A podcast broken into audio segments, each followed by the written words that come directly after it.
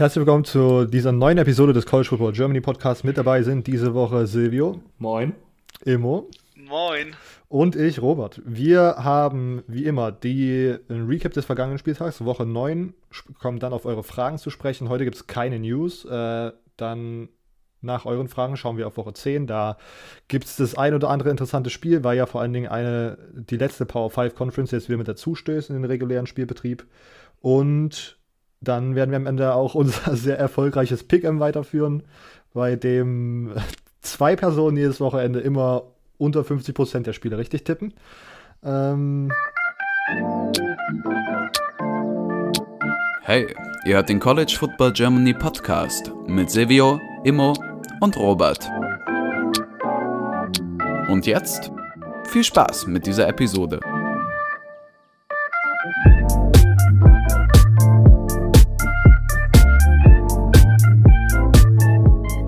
Wir schauen. Ähm, als erstes auf Woche 9 zurück. Ich würde sagen, Silvio darf dieses Wochenende anfangen, diese, diese Woche anfangen. Was war das erste Spiel, über das du sprechen möchtest, Silvio? Äh, ja, ich will kurz ein Spiel ansprechen, aber über das will ich nicht zu lang reden. Und zwar Northwestern gegen Iowa. Spiel, das mir meinen mein Tippschein versaut hat. Dachte schon, diese Woche sei die Comeback-Season. Und dann kommt Iowa und bekommt es in der zweiten Halbzeit nicht hin, einen einzigen Punkt zu machen. Iowa Move. Ja, äh, richtig. Die Hawkeyes stehen jetzt zum ersten Mal, das finde ich auch irgendwie ein bisschen faszinierend, zum ersten Mal seit 20 Jahren 0-2. Was schon ordentlich ist. Ähm, aber, also, Northwestern hat es einfach deutlich besser gemacht. Da braucht man einfach gar nichts sagen. Vor allem dann in der zweiten Halbzeit natürlich, wenn man keine Punkte macht, dann muss irgendwas falsch laufen. Oder beim anderen Team was richtig laufen. Ähm, oder eine Kombi von beiden. Und hier war es wahrscheinlich eher eine Kombi von beiden. Ähm, Spencer Petras hat gesagt, dass sie in der zweiten Halbzeit, also der Quarterback von Iowa, dass sie in der zweiten Halbzeit einfach komplett Druck gemacht haben und äh, direkt den Lauf gestoppt haben und dadurch viel mehr übers Passspiel hat kommen müssen. Und da war der Pass Rush, obwohl sie nicht jetzt übertrieben krass viele Sacks gehabt haben, Sie sind aber dauerhaft durchgekommen, haben dauerhaft Druck auf Spencer Petras gemacht, der dann auch, glaube drei Interceptions geworfen hat am Ende. Ähm, auf andere Seite Northwestern lief das Run-Game sehr, sehr gut. Sie sind 60 Mal gerunnt, äh, gerusht am Ende. Am Ende zwar nur 143 Yards, aber teilweise waren da halt in den richtigen Momenten war es richtig gut und dann ähm, Peyton Ramsey als Quarterback hat jetzt nicht übertrieben krass gespielt, hatte eine Interception, kein Touchdown. Ähm, es war jetzt auf jeden Fall nicht die offensive Schlacht. Äh, ich meine, beide Teams sind insgesamt unter jeweils, ich glaube, 270 Yards geblieben offensiv. Äh, das war also typisch Big Ten Football. Ähm, aber ich meine, 60 Rushs, äh, Rush Attempts für 143 Yards ist schon seriously bad. 2,4 Yards pro Attempt. Ähm, dein Isaiah Bowser, Robert, du warst schon als ja. Isaiah Bowser geil. 25 Richtig. Mal gerusht für 85 Yards. Ähm, ja, also das, das war wirklich nichts. Defensiv ja. war es sehr, sehr gut von, von Northwestern. Ähm, das muss man auf jeden Fall sagen. Wie gesagt, äh, der Pass Rush war jetzt nicht so übertrieben effektiv in der Hinsicht, dass sie viele Sacks gehabt haben oder viele, ja, ja, halt häufig dann zu Quarterback gekommen sind, aber sie haben halt dauerhaft Druck gemacht und dadurch so ein bisschen das Play-Calling gemacht. Und im Nachhinein haben auch alle, fast alle Iowa-Spieler, offensiv zumindest Spencer Petras und, die, und der Coach, den Defensive Coordinator von Northwestern richtig gelobt, dass er den perfekten Gameplan hatte. Ähm, Paddy Fisher, Black Gallagher, beides Top-Spieler bei Northwestern, haben mir sehr gefallen. Und einer, Brandon Joseph, hat seinen zweiten Start als DB gemacht und hat direkt ähm, zwei Interceptions gehabt. Ähm, zu den vier Tackles. Ja, die. Und dann natürlich, wenn das Laufspiel nicht mehr funktioniert und dann muss, muss man aufs Passspiel gehen. Und wenn du dann Cornerbacks hast oder Defensive Backs allgemein, die komplett alle Anspielstationen stoppen, dann läuft das halt auch nicht. Und so kommt es dann halt zustande, dass man null Punkte macht in einer Halbzeit. Ähm, so viel dazu. Sehr gut, sehr gut. ein typisches Big Ten-Spiel, was, glaube ich, sich keiner so freiwillig ja. angeschaut hätte, hätte man nicht einen Wettschein gehabt, der ja. dann noch am Sein und Faden hing wegen diesem Spiel.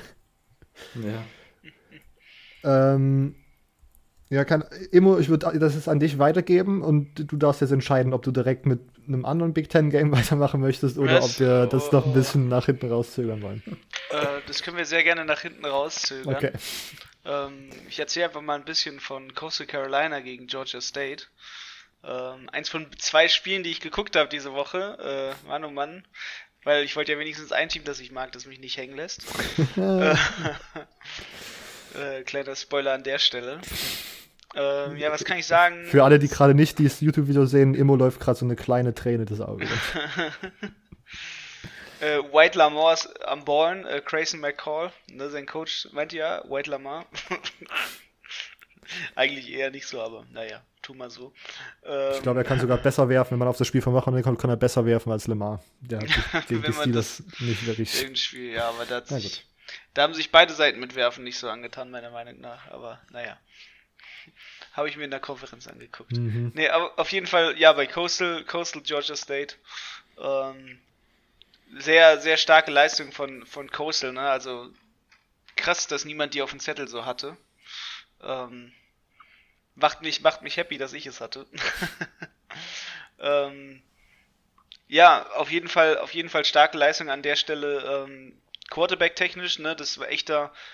Also es ist, ist so ein typischer Quarterback-Feind meiner Meinung nach auch dieses, dieses Rekrutier Hometown-Kids und du, du holst dir was zurück. Und genau die, die Strategie fährt aktuell Coastal Carolina. Auch eine super interessante Story, die ich, die ich mal ähm, an der Stelle vielleicht mal erzählen könnte zu, zu dem Team, gar, um gar nicht aufs Spiel zuzugehen, aber aufs Team zuzugehen. Ähm, sie haben ja auch einen sportlichen Leiter quasi, also Jamie Shadwell, der ist ja jetzt seit zwei Jahren ähm, deren Head Coach. Und was dabei ganz interessant ist, ähm, vor Jamie Shadwell war quasi Joe Moklia ähm, bei Coastal Carolina Head Coach. Und ähm, wer sich ein bisschen damit beschäftigt hat, der sollte wissen, Joe Moklia hätte eigentlich nie Head Coach werden müssen, aber der Typ mochte einfach Football, denn der ist äh, Multimillionär und äh, Sportberater von, von ähm, Coastal Carolina inzwischen jetzt seit zwei Jahren, nachdem er seinen Headcoach-Posten abgegeben hat. Und quasi ein großer treibender Faktor dahinter, ähm, ja, sagen wir mal, warum, warum Coastal Carolina so interessant ist da an der Stelle. Denn er ist der CEO von TDM äh, Ameritrade. Äh, sagt jetzt wenigen wahrscheinlich was. Es ist aber quasi ähm, ja ein, ein Broker, eine, eine quasi eine Hand, elekt, elektronische Handelsplattform, äh, von denen von denen Joe Moklia äh, der CEO ist. Also der Typ hat eigentlich schon ausgesorgt, aber trotzdem pusht er da quasi gerade krass Coastal Carolina. Ähm, ganz interessant an der Stelle einfach wirklich zu erwähnen, mal wer, wer so quasi die treibenden Faktoren eigentlich dahinter sind, warum Coastal Carolina einfach immer besser wird, steig, sie sich immer mehr steigert.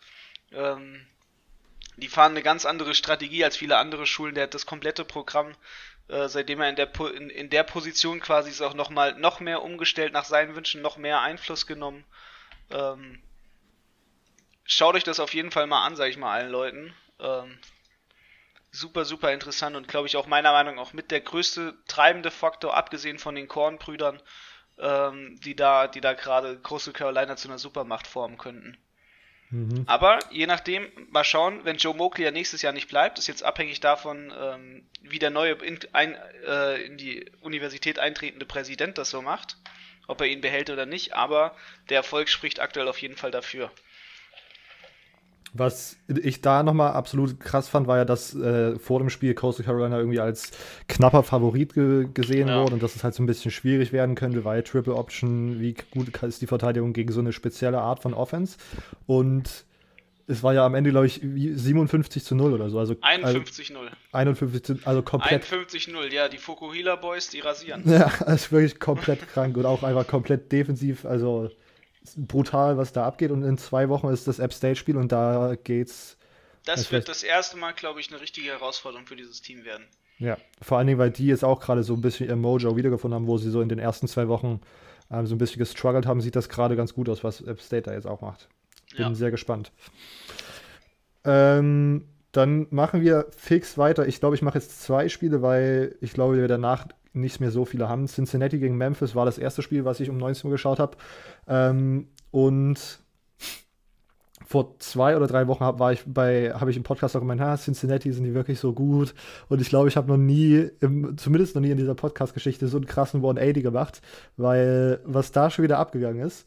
Ähm, Desmond Ritter äh, habe ich noch äh, so ein bisschen kritisiert nach dem SMU-Spiel. Vor allen Dingen, was er wurftechnisch da an den Start gebracht hat, weil laufmäßig war das halt gegen SMU schon absolut Elite, was er da gebracht hat.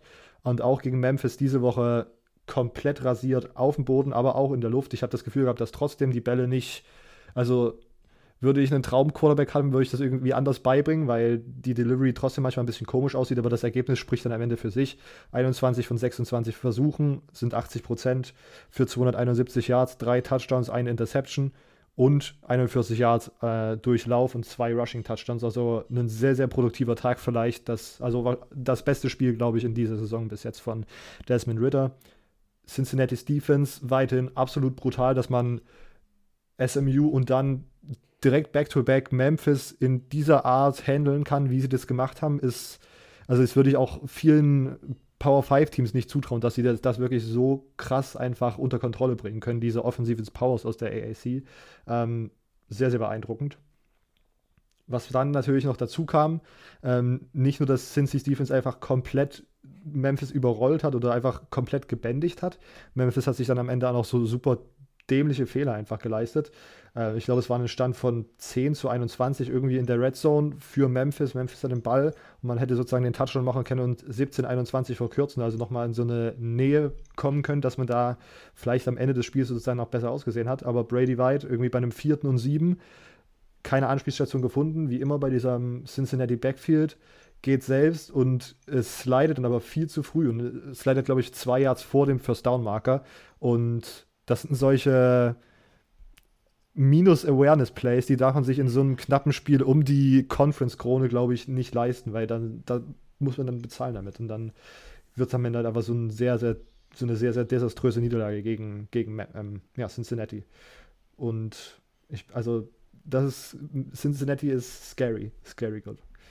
Ähm, und bevor wir dann, glaube ich, äh, ich weiß noch nicht ganz, ob wir, Silvio sieht gerade nicht so aus, als ob er das, das äh, ich weiß nicht, mal schauen, vielleicht sprechen wir gleich über Michigan State, Michigan. Davor noch das andere Spiel, was war vielleicht sogar relativ viele Leute gesehen haben, war jetzt das Run-College-Spiel, war nicht wie von mir predicted, ähm, sondern ja, dann am Ende doch, aber wie immer ein kleiner Run, fast Run-Upset. Ähm, Clemson gegen Boston College. Ähm, Boston College ist, glaube ich, mit Führung in die erste Halbzeit gegangen. Ähm, und also Twitter was, ist die erste Halbzeit schon ausgerastet, sagen wir es so. Ja, ja, ja, ja, ja, ja. Und es war auch, es war halt auch wirklich zum Ausrasten, was Clemson da zusammengespielt hat, weil das war, also wie im Schlafwandel. Die haben einfach äh, Bälle gedroppt, gefumbled, irgendwelche Strafen sich eingeheim. Das war wirklich nicht, nicht gut von Clemson in der ersten Halbzeit. Aber dann natürlich Clemson-Effekt. Wahrscheinlich hat Dabo nochmal eine richtige Ansage gemacht. We got the drip, we got the drip. So wie Dabo das halt macht in der Halbzeitpause. Und dann ist halt das Clemson gewesen, was die letzten Jahre permanent ungeschlagen durch ein ACC-Schedule durchgegangen ist. Also, weil danach einfach DJ Ugalele sah wirklich unglaublich aus. Und diese ganze keine Ahnung, diese ganze Clemson-Team war einfach wie in der zweiten Halbzeit ein bisschen wie ausgewechselt. Ja, wie gesagt, DJ Ugalele mit einem Hammerspiel. Und ich könnte mir tatsächlich vorstellen, dass das so ein bisschen das UNC-Spiel dieser Saison war. Sozusagen nochmal ein kleiner Aufwacher. Hey, wir haben diese Saison doch vielleicht ein, zwei Teams drin, gegen die wir nicht einfach, einfach hingehen können und äh, unser jegliches alljährliches ACC-Ding durchballern können, sondern wir müssen auch ab und zu mal aufpassen, wer da eigentlich vor uns gegenübersteht. Und dann holt sich Clemson den Dub und ist jetzt sozusagen diese Woche gegen Notre Dame gefragt. Das wird auch sehr, sehr interessant und hat auf jeden Fall auch heftige ist zum richtigen Zeitpunkt auch. Genau, genau. So, ne? Wäre es jetzt, wäre es gegen Notre Dame erst passiert, dann sähe es ganz anders aus. Und ich bin wirklich sehr, sehr gespannt, weil es kam jetzt auch raus, dass äh, Trevor Lawrence nicht auflaufen wird, immer noch wegen der positiven, wegen dem positiven Covid-Test. Ähm, er wird also auch gegen Notre Dame aussetzen müssen. Aber ich muss ganz ehrlich sagen, Clemson ist so talentiert und Ugalele hat vor allen Dingen in der zweiten Halbzeit so einfach gut gespielt, dass ich mir da gerade absolut wenig Sorgen mache, dass das irgendwie. Also mein Take war vor der Saison, Notre Dame holt sich den Sieg, aber ich bin von Notre Dame weniger überzeugt als von Clemson im Moment und deswegen bin ich da auch sehr gespannt auf das Spiel.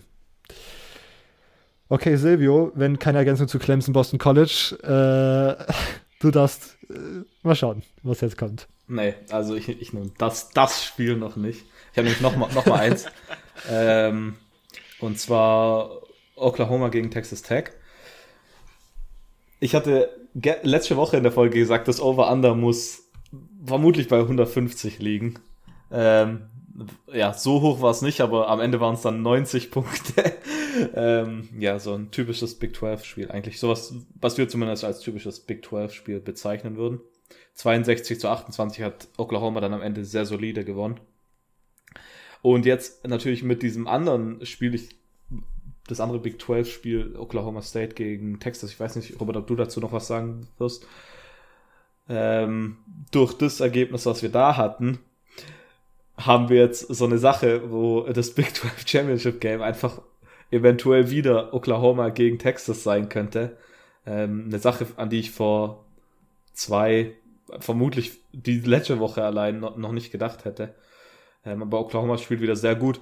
Ähm, kurz nach der zweiten Halbzeit wurde auch Spencer Rattler wieder rausgenommen, weil es einfach keinen Zweck mehr hatte und Tanner Mordecai ist dann reingekommen. Ähm, Spencer Rattler sah wieder sehr, sehr gut aus. Ich war letzte Woche ein bisschen überrascht, dass manche den als Heisman-Kandidaten drin haben, aber wenn man sich so wirklich mal anschaut, dann hat er das eigentlich bisher relativ gut gemacht. Ähm, die Fehler, die er macht, waren Freshman-Fehler, wird am Ende die Heisman gewinnen, vermutlich nicht. Ähm, da haben wir einfach andere Leute, die da eher sind. Vor allem jetzt zum Beispiel auch einen Zach Wilson von BYU, der da auf einmal mittendrin ist und komplette Dimes wirft. Ähm, ein NFL-Wurf nach dem anderen macht. Aber schauen wir noch kurz aufs Spiel. Ähm, Ramontre Stevenson, der Running Back, hatte sein erstes Spiel seit letztem Jahr, nachdem er ja gesperrt war. Ähm, ich weiß nicht mal, ob es eine NCAA-Sperre war oder eine teaminterne. Ich glaube, es war aber eine, sogar eine NCAA-Sperre. Hatte 87 Rushing Guards mit drei Touchdowns. Ähm, ja, mehr braucht man dazu eigentlich nicht sagen. Ein anderer Spieler, der seit 2018 nicht mehr gestartet hat, hatte auch ein sehr, sehr gutes Spiel, und zwar Trey Norwood. Ähm, Delarian Turner Yell ist ausgefallen und Trey Norwood hat sich direkt die, ähm, ja, die Chance genommen und hat mal zwei Interceptions gefangen, die einzigsten beiden. Er ist damit der erste Sooner seit dem Spiel zwei, gegen Baylor 2016, wo Jordan Evans zwei Interceptions hatte. Sonst hatte bisher kein ähm, Sooner Defender, Sooners Defender mehr zwei Interceptions in einem Spiel. Äh, tatsächlich waren die beiden Interceptions sogar in einem Quarter am Ende dann. Big 12 Defense, Alter. Ja, und ja, ja. Und es waren eben auch zwei, vor allem was ich jetzt gelesen habe, halt hat Trey Norwood was eine Lücke gefüllt von zwei Dingen, die bis jetzt gefehlt haben. Das waren Turnovers und eben Safety Play. Ähm, deshalb, ich glaube, Lincoln Riley wird relativ froh sein, dass ein Trey Norwood so gut gespielt hat und so einen guten Ersatz gemacht hat. Wie gesagt, Spencer Rattler war top, deshalb auch direkt rausgegangen. Ähm, so viel mehr braucht man dazu eigentlich nicht sagen. Und aber was vermutlich, was man doch noch sagen sollte, vielleicht, das soll ich nicht vergessen, ähm, das Wichtigste tatsächlich an seiner Performance ist, dass er keine Interception gehabt hat und insgesamt kein Turnover. Ähm, was sehr, sehr wichtig sein wird, wenn ähm, Oklahoma doch noch einen Push auf die Big 12 machen will. Playoffs werden es auf gar keinen Fall. ähm, also wenn er dann Two Lost Big 12 Champion, wenn es Champion werden sollte, reinkommt, dann muss schon ordentlich was falsch laufen. Komplettes Paralleluniversum. Ja. Aber mir hat sehr, sehr gefallen, was ich da gesehen habe. Ich meine, Texas Tech, da braucht man eigentlich nicht so viel dazu sagen. Mich hat es ein bisschen überrascht. Alan Bowman hat vier äh, Pässe gemacht. Alle vier sind angekommen, aber am Ende hat dann trotzdem Henry Colombi weitergespielt. Ähm, bisschen komisch. Ich weiß nicht, was da ablief. Also ich habe da jetzt auch nicht wirklich was mitbekommen.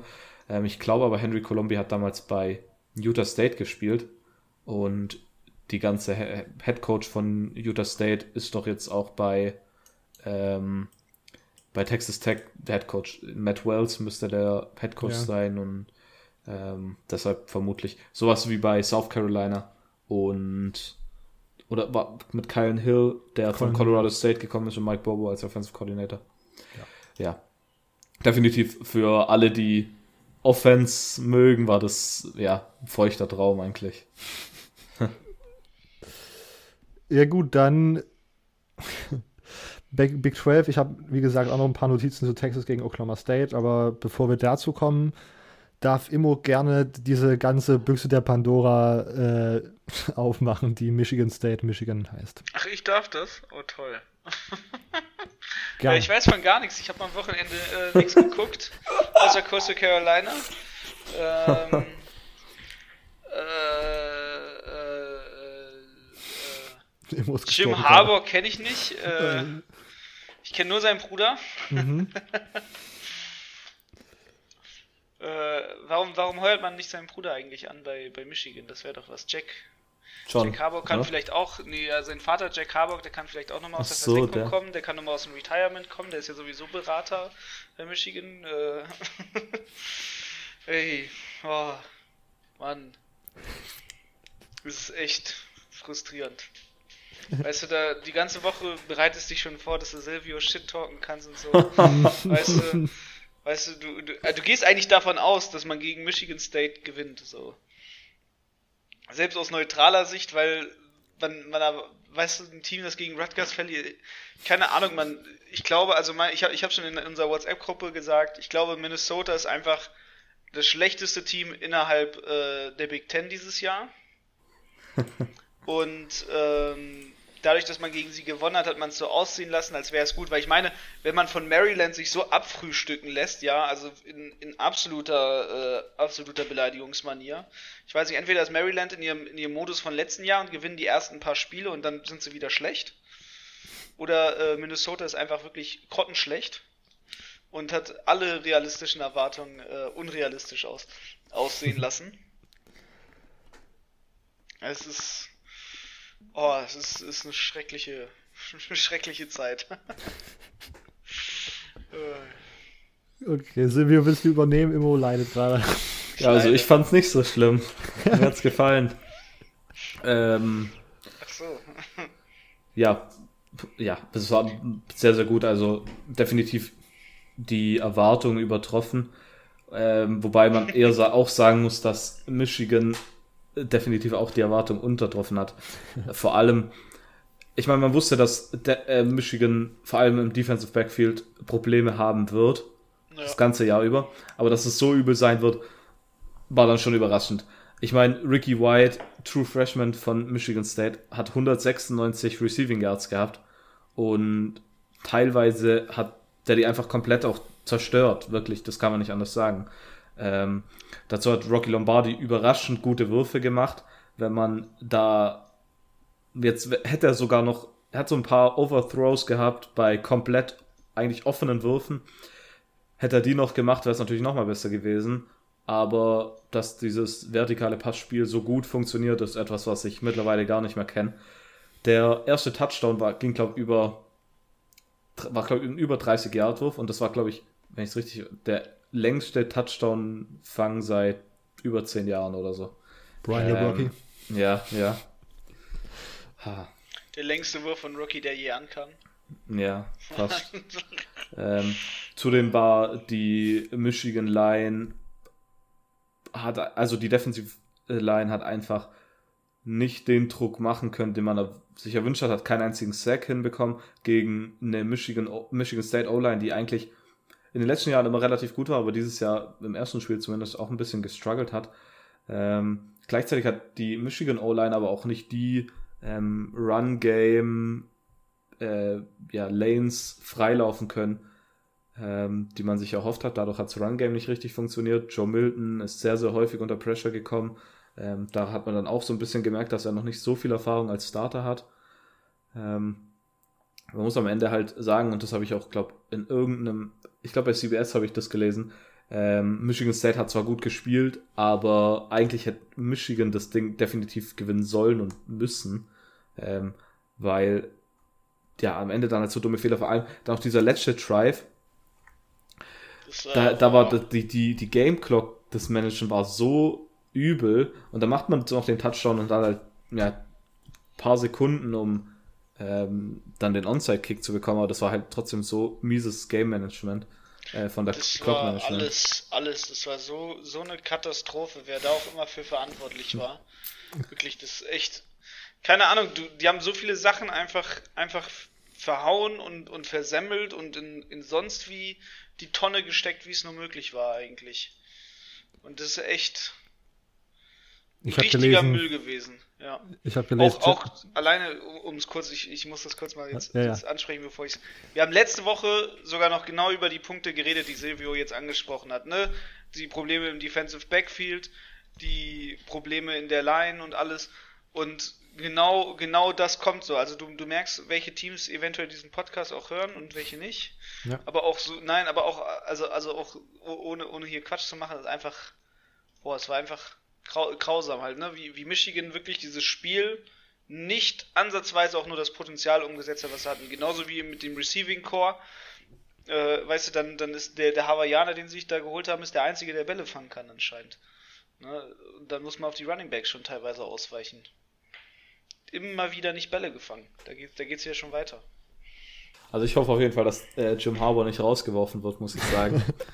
ähm, Jim Harbaugh ist einfach das, was mich aufregt, ist, warum er es nicht hinbekommt, in den wichtigen Spielen, die Derby-technisch äh, zählen, mal zu gewinnen.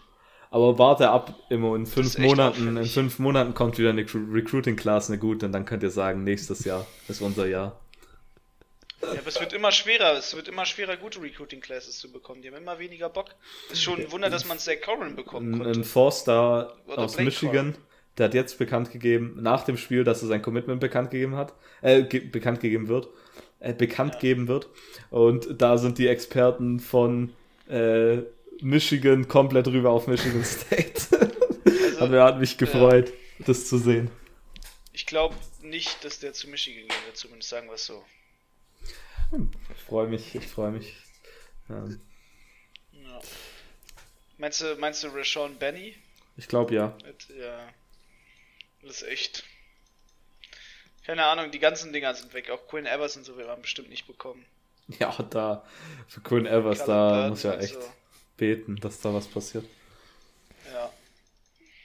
Ja, es ist das Recruiting technisch, man hat sich so viel versaut mit diesem Spiel, weil man einfach ja, man hat einfach schlecht dieses Spiel gemacht und das wird den so viel, das wird den richtig nachziehen, dass man das gemacht hat. Ich habe dann gelesen, also ich, als erstes habe ich gelesen, dass Jim Harbaugh eigentlich der Will Muschamp der Big Ten ist. Vor allen Dingen auf dieses Clock-Management bezogen und Ja. das fand ich ziemlich lustig und passend.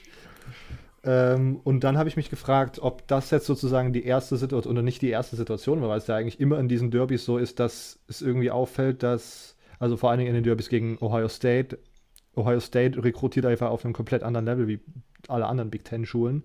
Und Michigan-Fans jetzt nicht auf, nur auf Immo bezogen, sondern generell Michigan hat ja eigentlich sozusagen das oder halt immer noch das Selbstverständnis und die Selbstsicht, dass sie sozusagen mit Ohio State mitspielen können. Aber Ohio State hätte, glaube ich, die Tiefe gehabt, auch halt so eine Secondary irgendwie aufzustellen, die das jetzt ges gestoppt hat. Ja. Oder? Kann, Also- man, kann man da jetzt also- irgendwie schon die ersten Auswirkungen sehen von diesen Recruiting-Klassen, die so ein bisschen. Ja. Also wenn, wenn ich ehrlich bin, so, und das, das tut mir im Herzen weh, das ja zu sagen, aber Ohio State läuft uns von der Qualität, die sie über die letzten Jahre gebracht haben, langsam und sicher davon. Als von, von Michigans Seite aus. Und das ist echt, echt nervig und dass man es nicht realisiert, dass man es nicht wahrhaben will und dass man da wenig umsetzt, um dagegen anzugehen, ist unglaublich bestörend, ver verstörend und es nervt. Einfach. Also es nervt, dass man, dass man nicht die Selbstverständlichkeit hat, mit allen Mitteln, wirklich mit allen Mitteln, ja, sei es mit illegalen Geldern und sonst was, dafür zu sorgen, dass man wieder das beste Team in der Big Ten ist. Das Bezahlt ist sie doch fucking einfach. Michigan. Bezahlt sie doch einfach, das macht doch eh jeder unter Radar. Sind wir doch mal ehrlich, die tun doch alle nur so. Oh Mann. Oh Mann. Bezahlt sie doch einfach. Ja, Alles für die eine. das macht Ohio State sicherlich. Oh, Die machen das. Äh, ich glaube, Äh, die haben genug Erfolg, dass das als Argument Nee, das ausreicht. ich Schau nicht. mal, die, die Guck dir, mal, Teams. den- guck dir mal den Campus von Michigan an, guck dir mal Ohio State Campus. Da gehst du doch nicht freiwillig hin. Ja, aber oh ich meine, wenn du die Chance hast, jedes Jahr die Big Ten zu gewinnen und in Michigan jedes Uni Jahr gehen, zu dann gehst sagen, eine dass. gute Uni. Oder Aber dass du jedes kriegst- Jahr sagst, dass du nächstes Jahr die Big Ten gewinnst. Das ist halt nicht so ein gutes Argument, als wenn du sie wirklich jedes Jahr gewinnst. Ja, aber du könntest sie nächstes Jahr gewinnen. Du könntest der ändernde Faktor sein, aber lieber, keine Ahnung. Also ich glaube, bevor, bevor. Michigan die Big Ten gewinnt, gewinnt Rutgers die Big Ten. Oh shit. Alter, dieses Spiel lockt hier Hot Ich meine, Takes raus. ich mein, Holy man shit. muss ja auch sagen, Rutgers besser als Michigan State, Michigan State besser als Michigan. Was sagt das denn? Was ist peinlicher, gegen, gegen Rutgers zu verlieren oder gegen ein Team zu verlieren, das gegen Rutgers verloren hat? Immer noch gegen Rutgers zu verlieren. I doubt it. I doubt it. I doubt it. Ich meine, aber man muss natürlich zu dem Spiel auch noch sagen, dass natürlich Michigan State nicht so schlecht war, wie es nach, dem Rutgers, nach der Rutgers-Niederlage aussah. Ja, man hat Ähm, halt ich meine, man hatte die sieben Turnovers. Ich meine, wenn man keine Turnovers macht, dann ist das, sieht das ja gleich mal anders aus. Von daher. Ja, Michigan Rutgers ist hat ihnen halt einfach beigebracht, wie man richtigen Football spielt. Da haben sie gemerkt, oh oh, warte mal. das Ding ist halt, Dann haben sie Jim Harbaugh Geld gegeben. Weil Man sollte Rutgers jetzt nicht- weiß, wie man richtigen Football spielt. ja, man sollte jetzt halt nicht erwarten, dass Michigan State irgendwie gut ist und jetzt gegen Ohio State gewinnt. Nee, Erwartest du nicht, halt, dass Michigan State gut ist, Silvio? Nein, Michigan State geht. Wie viele Spiele gibt's? Was? Acht. Mhm. Wenn Michigan Kann, State. kann man das hier alles- rausschneiden? Er sagt, Michigan State ist nicht gut. Was? Ja, ja, Michigan State ist ist auch. Michigan State ist auch ich aber nicht auch gut. Was raus, sagt wo das immer dann über Michigan aus? Und dann sage ich, schneide ich aber auch noch das raus, wo Immo sagt, ja, ich gebe zu, Ohio State rennt uns vor der Nase weg. Ja, das gebe ich ja zu. Das, das ist ja. Es regt mich auf. Es regt mich ja auf, dass sie, ein, dass sie wegrennen und dass sie, dass sie einfach es schaffen, besser eine, eine bessere Leistung zu haben als Michigan. Das Ding ist halt, bei Michigan State ist dieses Jahr wirklich ein Aufbaujahr. Und bei Michigan sind die letzten zehn Jahre Aufbaujahre. Und irgendwann Nein, muss da halt Michigan, Michigan State hat sich letztes Jahr aufgebaut. Die holen jetzt alles raus. mit, mit einem neuen Headcoach. Ja, Der letztes Jahr unter Mark D'Antonio, der irgendeine Kacke noch gemacht hat und dann in der letzten Sekunde gequittet ist. Nur, nur mit seinem riesigen Buyout noch. äh, damit er sein Buyout. zu Ja. Äh, ja, weird. Okay, wir haben jetzt sozusagen es eigentlich ganz gut geschafft, da nochmal einen guten Überblick zu geben, was da am Wochenende passiert ist. Als erstes, äh, es ist Müll passiert. was ihr ja, wenn ihr unseren Podcast regelmäßig hört, oder besser gesagt, wenn ihr die letzte Woche gehört habt, die Episode, wisst ihr ja, dass es da auch eine Wette am Laufen gibt. Silvio, hast du in greifbarer Umgebung den Fischerhut? Perfekt. Ja, ja. Ich weiß von gar nichts. Ähm, Ich wette nicht. Nochmal ein kurzer Recap. Nochmal ein kurzer Recap. Es ging letzte Woche darum, wenn Michigan State die 24 Punkte Spread covert, muss Immo dann beim, oh Gott, Kannst aussuchen, welche du willst. Auf der Ich möchte gerne den Fischerhut haben. Weil, äh, das hier. Wenn, ja, wenn die Sonne knallt, dann werdet ihr alle neidisch sein, dass ich einen Fischerhut aufhabe. wir fahren nächstes Jahr hoffentlich nach Dublin zum äh, College Football Spiel in Denn Irland. jeder Und- weiß, in Irland scheint jeden Tag die Sonne knallhart. Deswegen möchte ich diesen Fischerhut. jeder Meteorologe weiß. Ähm, und Immo muss jetzt sozusagen diesen Michigan State Fischerhut, den ihr jetzt auf YouTube sehen könnt, ähm, muss den, den ganzen Aufenthalt übertragen. Ähm, interessante Wette und ja, ich weiß nicht, Irisch grün. ich, siehst du, immer, du kannst es ja auch schön reden. Ja, ja, ja, ja, ja, es ist, es, ich, ich bin nur ein, ein netter und freundlicher Gast gegenüber den Iren, dass ich ihre Landesfarbe grün trage. Kultur Appreciation.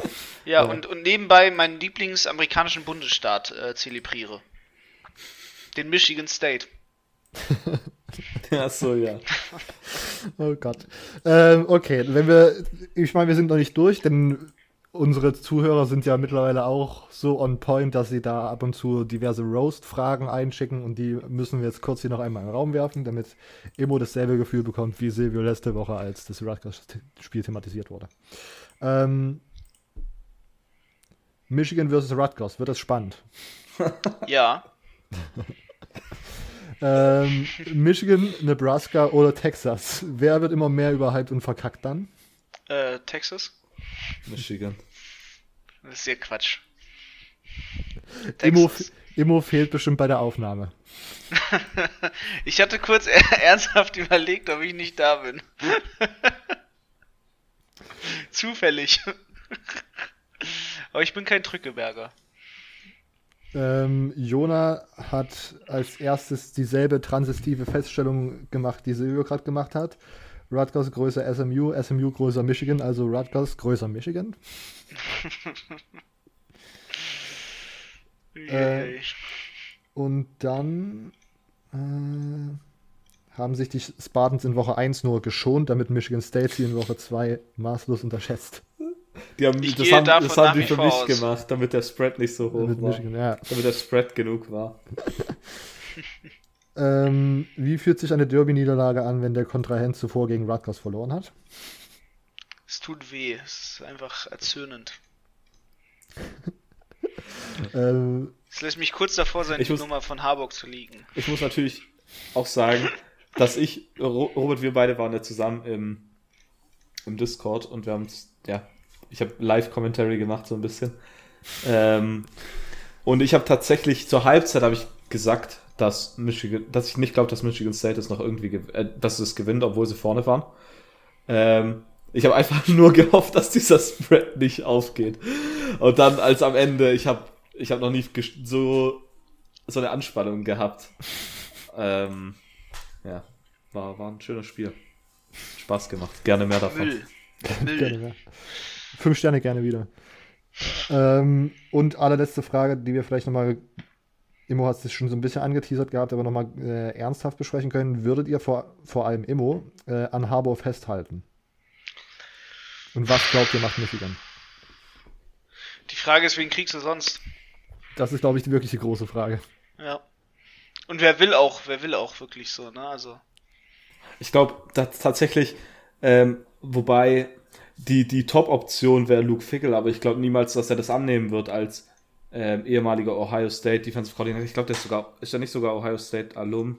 Ähm, deshalb, wenn der nicht den Michigan State Posten annimmt, warum sollte er den möchtest jetzt den Head Coach von Cincinnati sagen. Ja, der hat damals bei Luke Ohio Fickle? State gespielt. Ja, Luke Fickle, aber der, der, dann geht er niemals zu Michigan.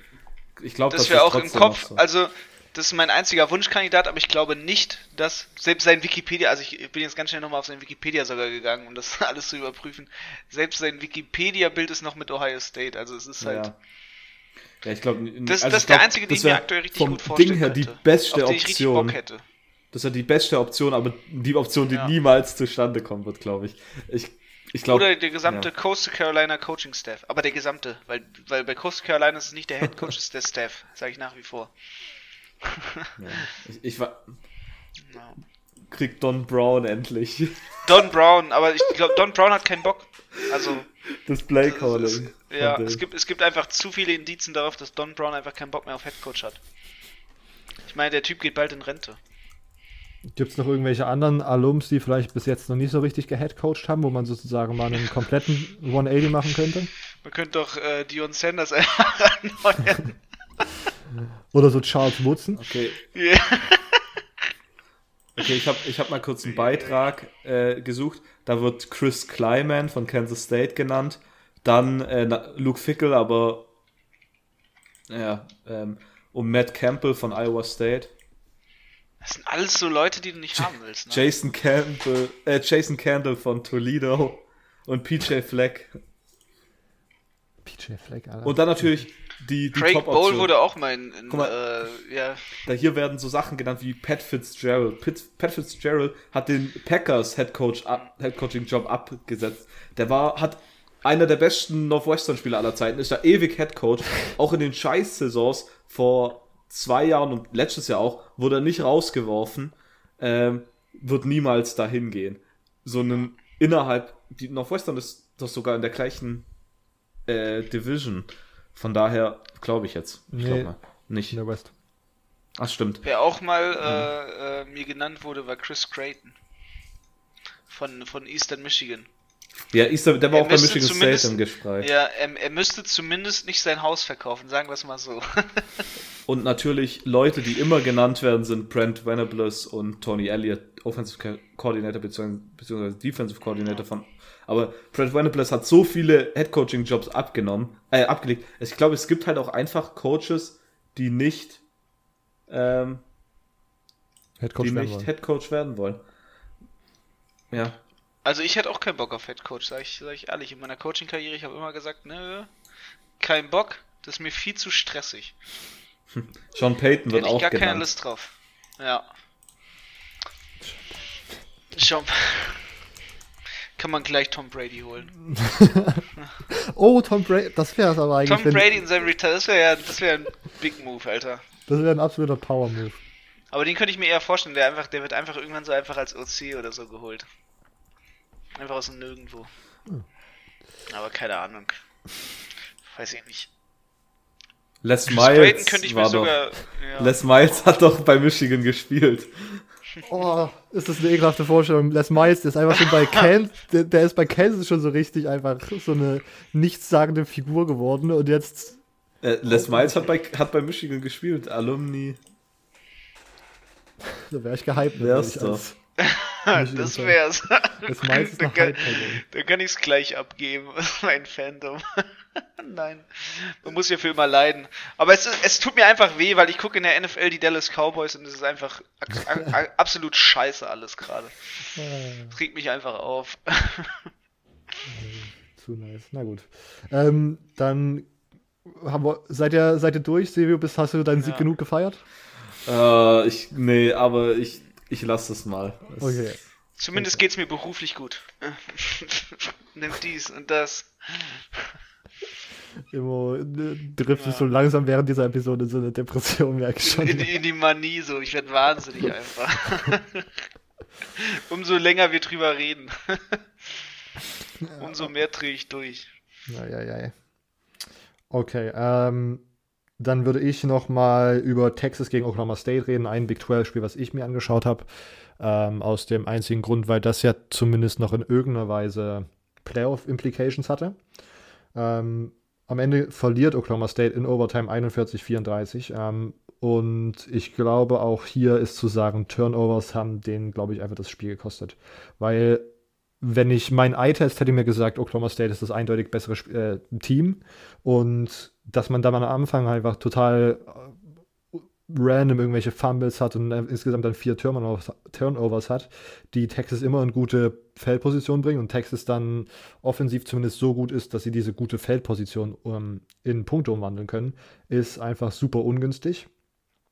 Am Ende hat man, was vielleicht auch so ein kleines Indiz dafür ist, Texas hat 287 Yards gemacht, Oklahoma State 530, was halt nochmal ein ordentlicher Unterschied ist. Und es sah halt auch wirklich so aus. Die Defense von Oklahoma State ist absolut, äh, hätte ich nicht so erwartet, dass die so gut, dass ich so eine gute Defense in einem Big 12 äh, sehe und vor allem auch gegen eine Texas Offense, die, äh, glaube ich, diese Saison und auch eigentlich so lange äh, Sam Ellinger da ist, ist die, glaube ich, immer keine Ahnung, so gut, dass sie aus jeder Position scoren können. Aber irgendwie nicht in diesem Spiel zumindest, weil Oklahoma State Defense, wie gesagt, ziemlich gut ist. Ähm, Texas auf der anderen Seite konnte Chubba Hubbard stoppen. Ähm, waren dann aber hinten gegen den Pass super äh, anfällig. Ähm, Spencer Sanders hat ist jetzt sein zweites Spiel zurück gewesen nach der Verletzung. 69% Completion Percentage für 400 Yards, vier Touchdowns, eine Interception. Ähm, Tylen Wallace hat ein absolut geniales Spiel, was da schon wieder für Catches dabei waren. Das war, ist einfach nur krank. Äh, und ich bin sehr, sehr gespannt, wie der in Bezug auf NFL Draft und so weiter eingeschätzt wird. Auf der anderen Seite, man hat Texas, äh, den Texas Pass Rush gemerkt. Und es war dann tatsächlich ganz lustig, dass das Spiel geendet hat, weil äh, durch einen Tackle und nicht durch irgendwie einen, einen offensiven Fuck-up, sondern ein Defensive Player hat einen Mann in Play gemacht, was man ja wirklich in der Big 12, wie gesagt, nicht erwartet. Ähm, Joseph Asai ist der Texas Defender, den man, glaube ich, rausheben sollte, hatte drei Sacks im ganzen Spiel, zwölf Tackles und hat, wie gesagt, das Game-Ending-Tackle gemacht. Ähm, das war so da. Und wie gesagt, Silvio hat es auch schon angesprochen, wir haben jetzt, wir sind jetzt gerade wieder in einer Situation gelandet, wo es theoretisch wieder das äh, Oklahoma-Texas-Matchup als Big 12 Championship geben kann und wir kein Big 12 Team in den College Football Playoffs sehen werden. Weil, wie gesagt, ein Two-Loss-Team wird es nicht sein. Nichtsdestotrotz, ich finde, Oklahoma State kann man sich trotzdem geben dieses Jahr. Ähm, bevor ich jetzt weitermache, Silvio, du bist auch schon durch, oder? Ich bin auch schon durch, ja. Dann nur noch ganz schneller Haken an zwei SEC-Spiele, LSU gegen Auburn. LSU in einer absoluten, keine Ahnung, Sinnkrise. Ähm, 11 zu 48 verlieren sie am Ende gegen Auburn. Ähm, JT Finley äh, hat gestartet, hat super schlecht gespielt, wurde dann auch gebencht. Ähm, offensiv generell total underwhelming, was LSU da diese Woche gemacht hat. Ähm, obwohl ich, glaube ich, noch entweder letzte Woche oder vor zwei Wochen positiv von ihnen gesprochen habe, war das jetzt wirklich nicht schön anzusehen. Ähm, auf der anderen Seite muss man sagen, JT Finlay hätte ein mit Joe Burrow-artiges Spiel haben können und sie hätten das Spiel wahrscheinlich trotzdem verloren, weil die Bo Pelini-Defense wirklich erschreckend schlecht ist, dass man da sozusagen einen Assistant Coach geholt hat, der, äh, ich glaube, einer der bestbezahlten Assistant Coaches dieses Jahres und der gegen eine, ja, halt so viele Punkte zulässt durch seine Schemes, durch seine äh, nicht guten Calls einfach, ist, finde ich, absolut äh, fragwürdig und zu hinterfragend, äh, wäre ich irgendwie bei LSU im, äh, engagiert. Ja. Die kann sich gleich mal eine Gehaltkürzung abholen, ne? oder sich einen neuen Job suchen. Wäre, ja. Ich glaube, das wäre meine. Die, das wäre wahrscheinlich am College Football, ja. Ja. Ähm, in dem Spiel auch, Bo Nix äh, hatte dann tatsächlich halt so einen guten Tag, weil das Defensive Backfield wieder mal komplett löchrig war. 18 von 24, 300 Yards, 3 Touchdowns. Ähm, war auch ein Running Thread. Und man hat neben in der Auburn Offense neben Seth Williams auch Anthony Schwartz und Eli Stove dieses, äh, dieses Spiel ganz gut mit einbinden können. Ähm, also Auburn hat eigentlich eine ganz talentierte Offense, wie gesagt. Ähm, ich bin immer noch kein, kein ich, ich glaube, so ein Spiel hat halt wirklich wenig Aussagekraft über Bo Nix und die Qualität, die ich ja immer anzweifle, weil die LSU-Defense halt wirklich einfach nur, das ist ein riesiges Fragezeichen, Fragezeichen-Formation, so wie jede Woche. Und dann als allerletztes Spiel Florida gegen Missouri, nur ganz kurz, Florida ist mit sechs äh, DBs weniger in das Spiel gestartet. Ähm, wo ich bis als erstes gesagt habe, oh fuck, das wird ein anstrengendes Spiel und dann ist mir im Nachhinein eingefallen, das sind wahrscheinlich die sechs DBs gewesen, die auf dem Feld standen, als die ganze Defense einfach auseinandergenommen wurde. Denn die Starting Defense von Florida hat nur zehn Punkte zugelassen. Ähm, ich glaube, das, ähm, was man am ehesten in Erinnerung halten wird von diesem Spiel, war so ein massiver Brawl, der einfach kurz vor der Halbzeit stattgefunden hat. Ähm, wo sogar, glaube ich, irgendwie, ich bin mir nicht, ich habe es irgendwo gelesen, aber ich habe es dann nicht live gesehen auf den Videos, die ich gesehen habe, dass äh, Dan Mullen einfach sogar Punches geworfen hat, aber wie gesagt, da eher nur ein Gerücht. Ähm, aber keine Ahnung, also Dan Mullen ist wirklich manchmal auch so ein kleiner, ein kleiner, manchmal ist das ein kleiner Clown, weil nach der, nach, nach, nachdem irgendwie alle Spieler reingegangen sind, ist er nochmal rausgegangen äh, durch den Tunnel und hat dann nochmal so alle Students so richtig abgehypt und so, was ja ganz weird war. Und äh, keine Ahnung, was davor, ja, der hatte wirklich in letzter Zeit, glaube ich, ein paar Quotes, die fragwürdig sind. Ähm, er muss übrigens auch 25.000 Dollar Straf zahlen. Ähm, oder wie Lane Kiffen sagen würde, 2500 Penny. hat, hat der Mal nicht danach, ist er nicht rausgekommen mit einem Batman-Kostüm bei der Pressekonferenz? Genau, bei der Pressekonferenz hatte er dann ein Batman-Kostüm an. Das ist absolut weird, was da passiert. ähm, ja, sonst, wie gesagt, ähm, man konnte die Offense von Missouri zu 40 Rushing Yards halten. Das ist eine ganz gute Sache, weil, wie gesagt, die Rushing Defense bisher ganz recht anfällig war und Missouri ein Team ist, dem ich zugetraut hatte, dass sie das ausnutzen können. Kadarius Tonys hatte zwei Reception und einen Rushing Touchdown. Absolute Maschine. Ähm, ich hab, bin wieder so ein bisschen zuversichtlich aufs Georgia-Spiel. Ich meine, wir kommen nachher nochmal im Pick'em dazu, aber ich war vor Missouri-Spiel in einem schlechteren Mut, als ich es jetzt gerade bin. Deswegen, ich bin, ich gehe aus dieser Woche erstmal recht zufrieden raus als Florida-Fan. Okay. Damit wären wir mit den Teams durch. Jetzt kommen wir noch mal kurz zu Fragen. Ich habe es diese Woche nicht geschafft, die schon so in die Spiele einzubinden. Deswegen könnte es sein, dass es jetzt nicht noch mal doppelt, aber wir werden sehen. Hat Texas AM aufgrund der Schedule, aufgrund ihres Schedules eine Chance auf die Playoffs? Fragt Lukas. Die Pac 12. Nee, Texas AM. Texas AM. Aufgrund ihres Schedules. Ich, ich glaube, die würden aufgrund von Parteiigkeiten äh, sie trotzdem nicht bekommen. Ähm, ich glaube, dass das tatsächlich stimmt. Ich meine, ich, wir haben jetzt diese Woche South Carolina, danach Tennessee, Ole Miss, äh, LSU und Auburn. Das sind alles Spiele, die sie theoretisch gewinnen können. Auf der anderen Seite, also bei dem Schedule, wenn man da, selbst wenn man da, also ich, es ist jetzt nicht alles safe gewonnen, weil Texas A&M, wie gesagt, auch gezeigt hat, dass sie jetzt nicht das Über-Über-Team sind. Aber keine Ahnung, also sie gegen Arkansas diese Woche, der war schon nicht schlecht. Das kann man mal so sagen. Auf der anderen Seite, wie gut ist ein One-Loss SEC-Team, was nicht am SEC Championship teilgenommen hat? So, wie hoch sind da die Chancen, dass die sowas in die Playoffs kommt? Ähm, dann muss, dann muss eigentlich ähm, Georgia die SEC gewinnen oder vermutlich Georgia oder Florida, je nachdem, ähm, muss die SEC gewinnen gegen Alabama und sie und am besten muss Alabama auch noch verlieren.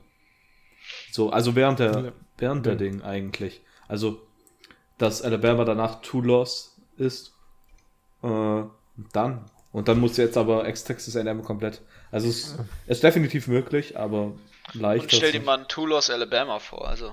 Ja. Aber ja, und ich meine, selbst dann hätten sie ja einen Sieg gegen Texas AM. Ja.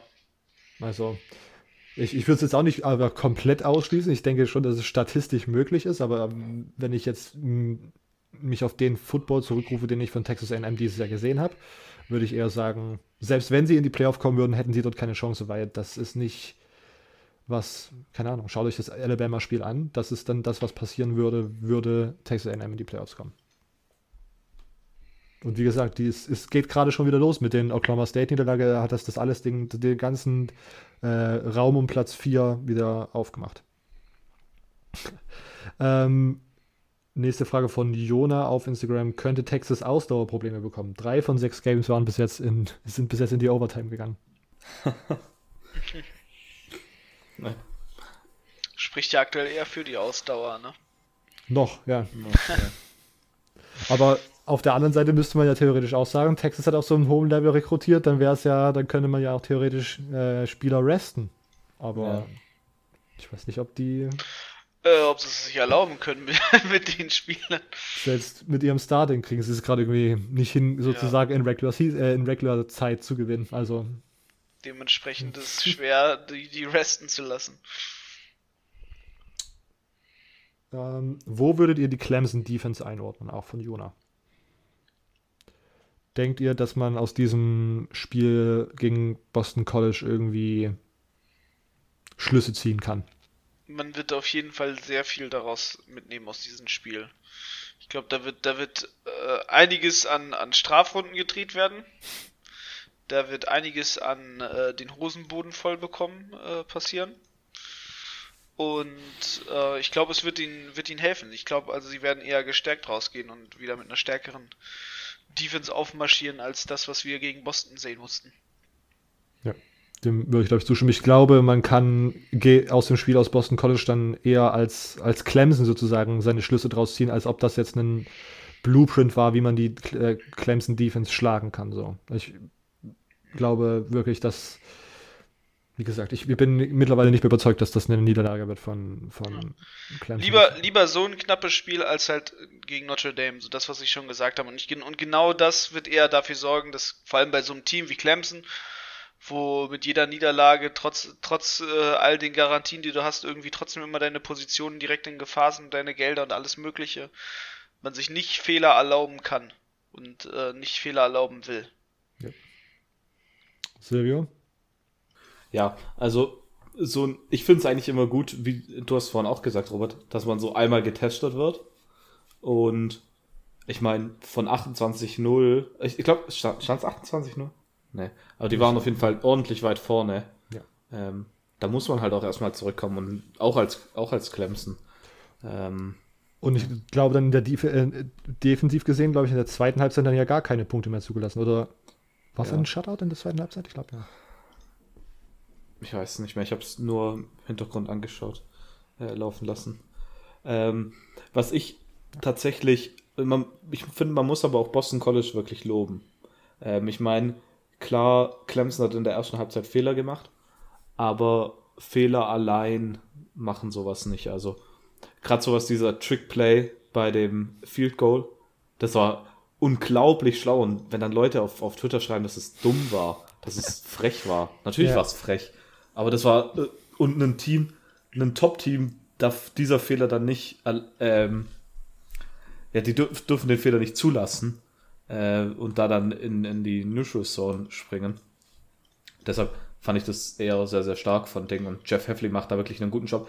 Vielleicht das ist auch jemand, der für größere Headcoaching-Posten in Zukunft in Anspruch kommt. Ich meine, hat jetzt ein Jahr als Defensive Coordinator bei Ohio State gemacht, komplett stark und bei Boston College wirklich, natürlich, Steve Adesio damals hatte, heißt der Adesio, ich weiß gar nicht mehr, Boston College war nicht das schlechteste Team, aber es lief nicht mehr gut unter Saison, der jedes Jahr, glaube ich, 7-6 gegangen ist, wenn ich es richtig in Erinnerung habe. Ja. Ähm, und er hat da zumindest nicht mehr. wirklich das Ding umge umgebaut bis jetzt und das sieht wirklich gut aus. Von daher wird er direkt in diesem Jahr ein Headcoach-Kandidat sein, vermutlich. Ich glaube aber, dass er auch in Boston College Alum ist und deswegen ist, glaube ich, diese Connection als erstes gewesen. Ich bin mir gerade gar nicht ganz sicher, aber äh, ich glaube, da kam deswegen die Connection als erstes her. Okay, aber trotzdem, ich meine, so ein, ich meine, die Sache mit den Alumn-Ding ist ja immer eigentlich, man, man denkt das immer, aber für manche ist es halt auch nicht so wichtig und ich weiß jetzt nicht, was er dazu dann gesagt hat. Nee, er hat bei Siena gespielt. Der kommt ursprünglich aus New Jersey, der hat damit eigentlich nichts am Hut. Dann war es irgendwas anderes. Okay. Okay, dann, ja. Könnte das Ich meine, was, was da vielleicht interessant ist für Headcoaching-Jobs, und da habe ich keine Ahnung davon, vielleicht wisst ihr das jetzt, vermutlich Immo weiß da was, macht's bei Headcoaching-Suchen was aus, in welche Region er bis jetzt gecoacht hat. Zum Beispiel, ich, ich, ich tue ein bisschen auch so, Jeff Heffley, sagen wir mal, Jeff Heffley vermutlich für mich einer der größten Namen, die irgendwie immer in Umlauf mit jeder Ding vermutlich in Verbindung gebracht wird. Mit Texas, wenn äh, Tom Herman gefeuert wird, wird der vermutlich in Verbindung gebracht werden. Michigan, was auch immer nennst, South Carolina, wenn da was endlich mal was gemacht wird ähm, und so weiter. Hat es da irgendwas damit zu tun, welche? Weil zum Beispiel Jeff Heffley hat bis jetzt bei Albany, Pittsburgh, Rutgers, Tampa Bay, Cleveland, Boston College, Ohio State. Das sind alles, äh, wenn wir jetzt mal die NFL-Teams weglassen, alles Midwestern, East Coast äh, Teams. Hat es dann einen Ding Effekt, wenn auf einmal ein Team ein will, das jetzt zum Beispiel in Texas ist, in der Region, wo man noch nicht war, und dann ist ja schon ordentlich anders. Vor allem das Recruiting auch. Mm, Das, das ist ein guter Punkt. Ich glaube, das ist, das ist wirklich so eher so bei Schulregionen wie Texas halt abhängig. Also es gibt halt, sag ich mal, den Süden, der immer noch sehr eigen ist teilweise in seinem, in seinem Recruiting. Also so nicht, nicht mal Florida, sondern wirklich Alabama, Louisiana, ähm, Mississippi, so die Cajuns-Gegend, so nach dem Motto eher, eher wirklich da, wo noch, noch Deep South ist, wo wirklich Loyalitäten wichtiger sind als alles andere. Genauso wie halt Texas, die halt eine ganz eigene Mentalität und Kultur haben, wo du wirklich drin bist. Aber das, also andere Ecken ist es halt weniger. Zum Beispiel halt in, in der Big Ten, glaube ich, ist halt, ist man immer ersetzbar, sobald man auch nur ansatzweise irgendwie aus irgendeiner Coast-Gegend kommt. Selbst wenn man aus der West Coast kommt, ähm, weil einfach, weil es einfach so eine hoch, hochfrequentierte Recruiting-Gegend ist, die mit so einer riesen Diversität, ja, Diversität an Schulen um sich schmeißen kann. Ähm, dementsprechend sehe ich da nicht das Problem. Ich glaube, wenn es eine Schule wie Texas ist, ist es was anderes, weil Texas ist einfach gefühlt eine eigene Welt an sich. Aber ähm, Ecken wie der Midwest oder so eher weniger, weil auch ähm, insbesondere da ja auch eine sehr, sehr starke Migration zwischen den einzelnen Bundesstaaten herrscht. Also Leute, die dann aus Ohio mal irgendwie nach Michigan ziehen, dann job, jobtechnisch weiter nach Indiana und dann auf einmal in New Jersey landen. Ähm, da, da ist eine viel größere Vermischung auch einfach in den Gegenden. Und dementsprechend glaube ich, dass, dass man da, wenn man da ist, zumindest nicht so ein, so ein Riesenprofil hat. Dann kann man fast überall herkommen, sag ich mal. Ich sage aber auch bewusst fast überall, weil halt äh, man jetzt irgendwie nur nicht aus so einer Ecke wie Washington oder so auf einmal kommen darf, halt die halt gar nichts so richtig mentalitätsmäßig in Verbindung mit denen hat. Okay. ähm, dann war das Thema jetzt auch gerade abgehakt? Ja, ne? Ja. So. Big 12 gegen NFC East. Wer gewinnt? Ich glaube, gegen die NFC East wird jeder gewinnen. No, Oh, oh, oh. no shot immer. Ähm, an deine Cowboys. Hey, was, was will man tun, ne? Also, Das Ding, ja. Habt ihr das man kann Meme- nur leiden. Habt ihr das Meme gesehen? Ähm, so, da so, äh, Breaking News, Cowboys sein das Ball Machine und dann so ein Ding, weißt du, wo man die Footballs reinschiebt und die einfach nur so rausschießen. Und dann so, ähm, Reports say he's im, the immediate starter. Also ich habe auch Dak Prescott vor seiner Verletzung äh, kritisiert. Möchte ich mal so, so nebenbei erwähnen. Okay. Why? But why? Because I don't like him. Uh. Tough one. Mhm. Er liebt hat mich auch nur noch der enttäuscht mich auch. Ja, Der hat jetzt so ein Bauchtattoo, das ist Swag. der hat sowieso Swag. Ähm, welche Auswirkungen hätte es, wenn alle.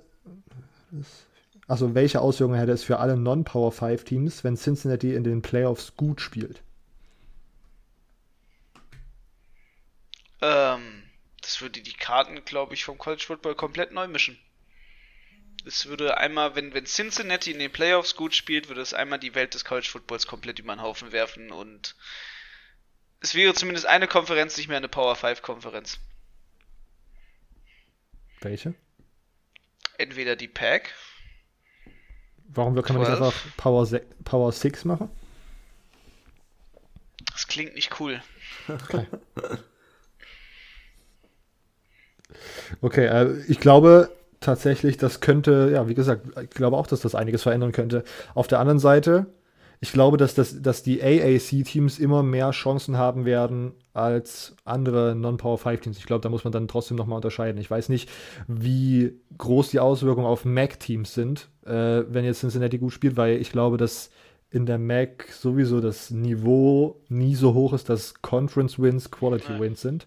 Und in der AAC ist die Medianqualität der gesamten Conference halt einfach so hoch, dass man da auf den Schedule schaut und meint, oh, Cincinnati hat jetzt gegen Memphis gewonnen oder vielleicht dann 2022. Äh, SMU hat jetzt gegen Memphis, gegen Cincinnati und gegen UCF gewonnen und gegen Houston, keine Ahnung. Das ist schon mal jetzt kein schlechter Schedule, den die gehabt haben. Also ich, man kann, ich glaube, man muss dann trotzdem nochmal unterscheiden, weil wie Ja. gesagt, Ja, auf jeden Fall. Ne? Also die Mac maßt sich auch, glaube ich, nicht an, irgendwie jetzt eine krasse Conference zu sein, aber Ja. die, die AAC und die Sunbelt und so, die versuchen alle schon da Anspruch langsam drauf zu erheben. das glaube ich auch. Silvio, Kommentar?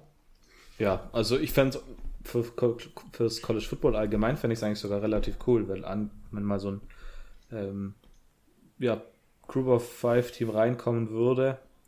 Ähm, tatsächlich kann es aber in beide Richtungen was verändert. Wenn sie verlieren, wird es immer heißen, ja, guck, jetzt haben wir es ein Jahr gehabt. Die Crew of Five Teams Ja. sind halt Und, kacke. und wenn nicht welches Jahr, wenn nicht dieses, ne? ja.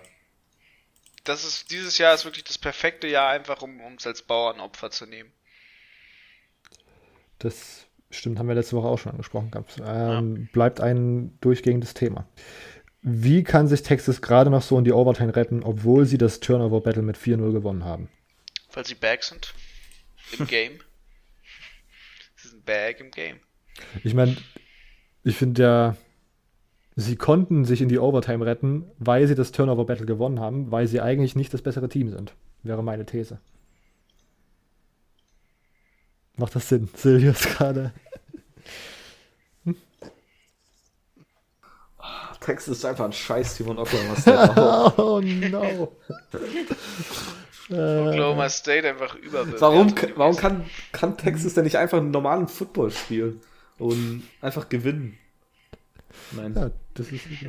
Übrigens, ich fand diese, Silvio, du hast es ja gesehen, diese Uniforms von Oklahoma State ziemlich nice. Das waren diese schwarzen Die und dann schwarzen, irgendwie Halloween und es war dunkel und alle waren so ein bisschen verkleidet. Das hat irgendwie eine nice Vibes gegeben in diesem Stadion. Ja. Ja, kein Wunder, dass man dann verliert, ne?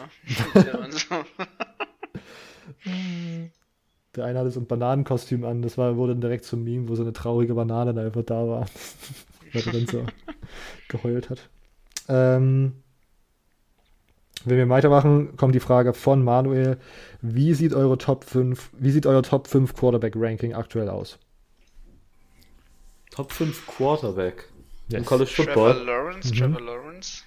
Trevor Lawrence, Justin Fields. Dann vermutlich aktuell vom Spieltechnischen her Zach Wilson. Ja, soweit würde ich glaube ich Ja, mitgehen. ja, ja, Und ist es jetzt auf den Draft bezogen oder allgemein? Generell. generell. Ich meine, Ding spielt auf jeden Fall relativ gut. Dean, ähm, hier DeAndre King, heißt der DeAndre King? Nee, Derrick King. Derrick King. Spielt Derrick relativ gut, oder? Ja. Ich weiß nicht, ob er schon Nummer 5.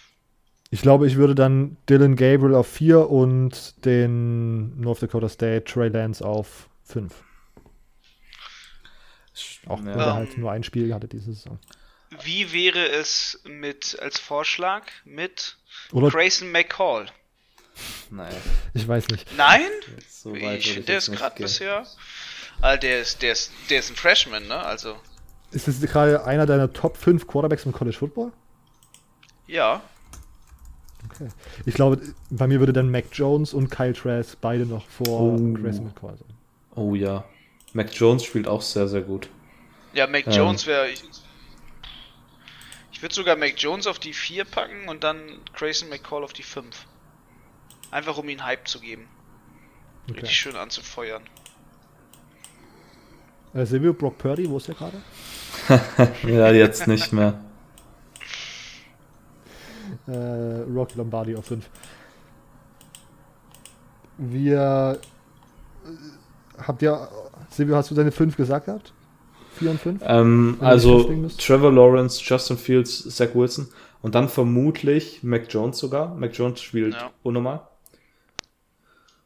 Und dann Kyle Trask spielt aber auch abgefahren. Kyle Trask vermutlich dann. Okay. Das wird ein Es- sehr schönes Draftjahr. Für Auch, Quarterbacks. ja. Ich glaube, Ja, die sind auch. Ich bin mal gespannt, wo Mac Jones am Ende landen wird, drafttechnisch in der Diskussion. Ich habe mittlerweile, eins habe ich gelesen, wo die sagen, dass er mittlerweile sich in die, First, in die erste Runde spielt.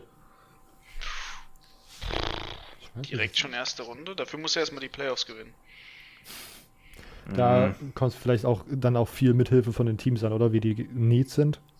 Oh, hi Joe. Natürlich, ja. Ich meine, habt ihr das gesehen, wo die, äh, dieser ESPN-Beitrag, wo die über die Dolphins, ob sie Lawrence oder Fields bekommen können? Habt ihr das gesehen? Nee. Das, hat- also die- darüber haben die heute geredet.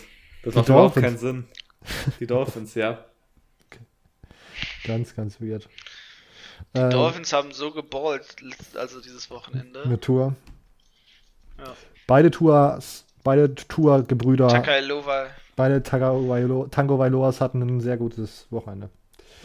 Ähm, Ja, Breakout Game eigentlich, hat man ja gesagt, bisschen Ja. für Tyler, ne? ja, So Taulia. Ähm, komplett unterschätzt, den haben viele den Boy. okay, wenn wir schon bei Top 5 Quarterbacks gerade waren, ähm, nächste Frage von Lukas. Wer wird Quarterback Nummer 3 dieses Jahr im Draft nach Lawrence und Fields sein? Mein Take, Trey Lance. Ich glaube vor allen Dingen, wenn man sich jetzt nochmal anschaut, wie gut Zach Wilson gerade spielt und wie gut und auch berechtigt ja gerade eigentlich dieser Hype um ihn ist und wie viel Potenzial Mac Jones hinten raus noch hat, wenn Alabama nochmal auf National TV im, in den Playoffs spielt.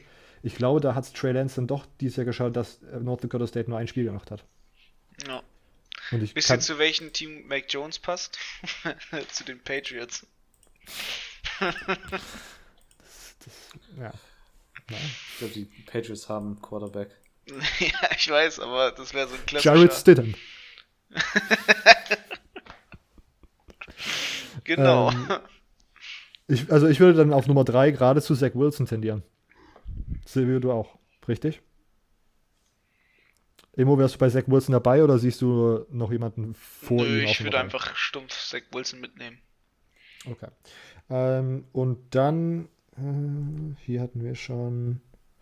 Stefan fragt als erstes: Ist Kirbys Mentalität ein Problem für Georgia, bezogen auf die Offense?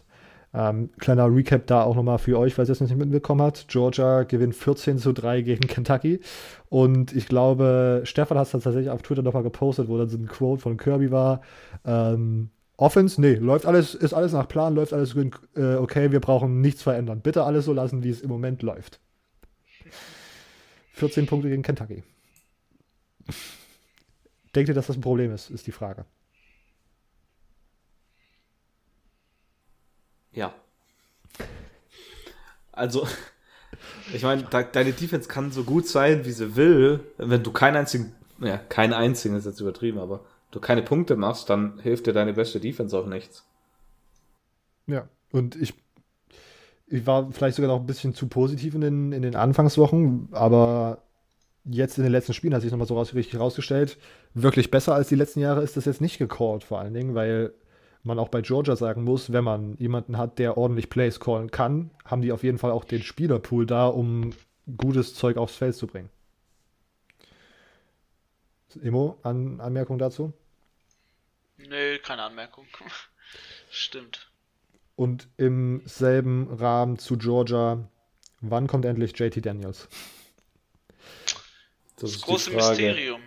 Ich glaube, das fragen sich gerade sehr viele. Vielleicht, vielleicht schieben die da so, so eine, so eine Corona-Krankheit hin und her, damit er nächstes Jahr irgendwie ein Medical Redshirt bekommt. Oh shit, Aluhut ist back. Ja. Stellt euch mal vor, das kommt. Ah, ich Das wäre gar nicht so unrealistisch. Doch, doch, doch, doch. Damit sie den schön. Dann, dann holt er endlich quasi sein Jahr auf, was er auf der Highschool verpasst hat. Das hat er ja schon, oder der hat schon ein Jahr geredshirtet. Ja, ja, aber dann holt er quasi das Jahr und sein Redshirt, das ihm dementsprechend zugestanden hätte. Der hatte, glaube ich, kein Jahr geredshirtet. Der ist dann als True Freshman bei USC gestartet, hat sich in seiner zweiten Saison verletzt und ist jetzt die Saison bei Georgia. Oder? Der hat doch geredshirtet. Nee, ist? Redshirt Sophomore drin äh, bei Der hat doch Georgia. wegen der Verletzung ein Redshirt bekommen oder so.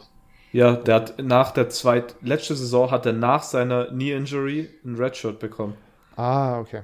Weil das war im Opener Ja, gegen stimmt. Fresno State direkt. Stimmt.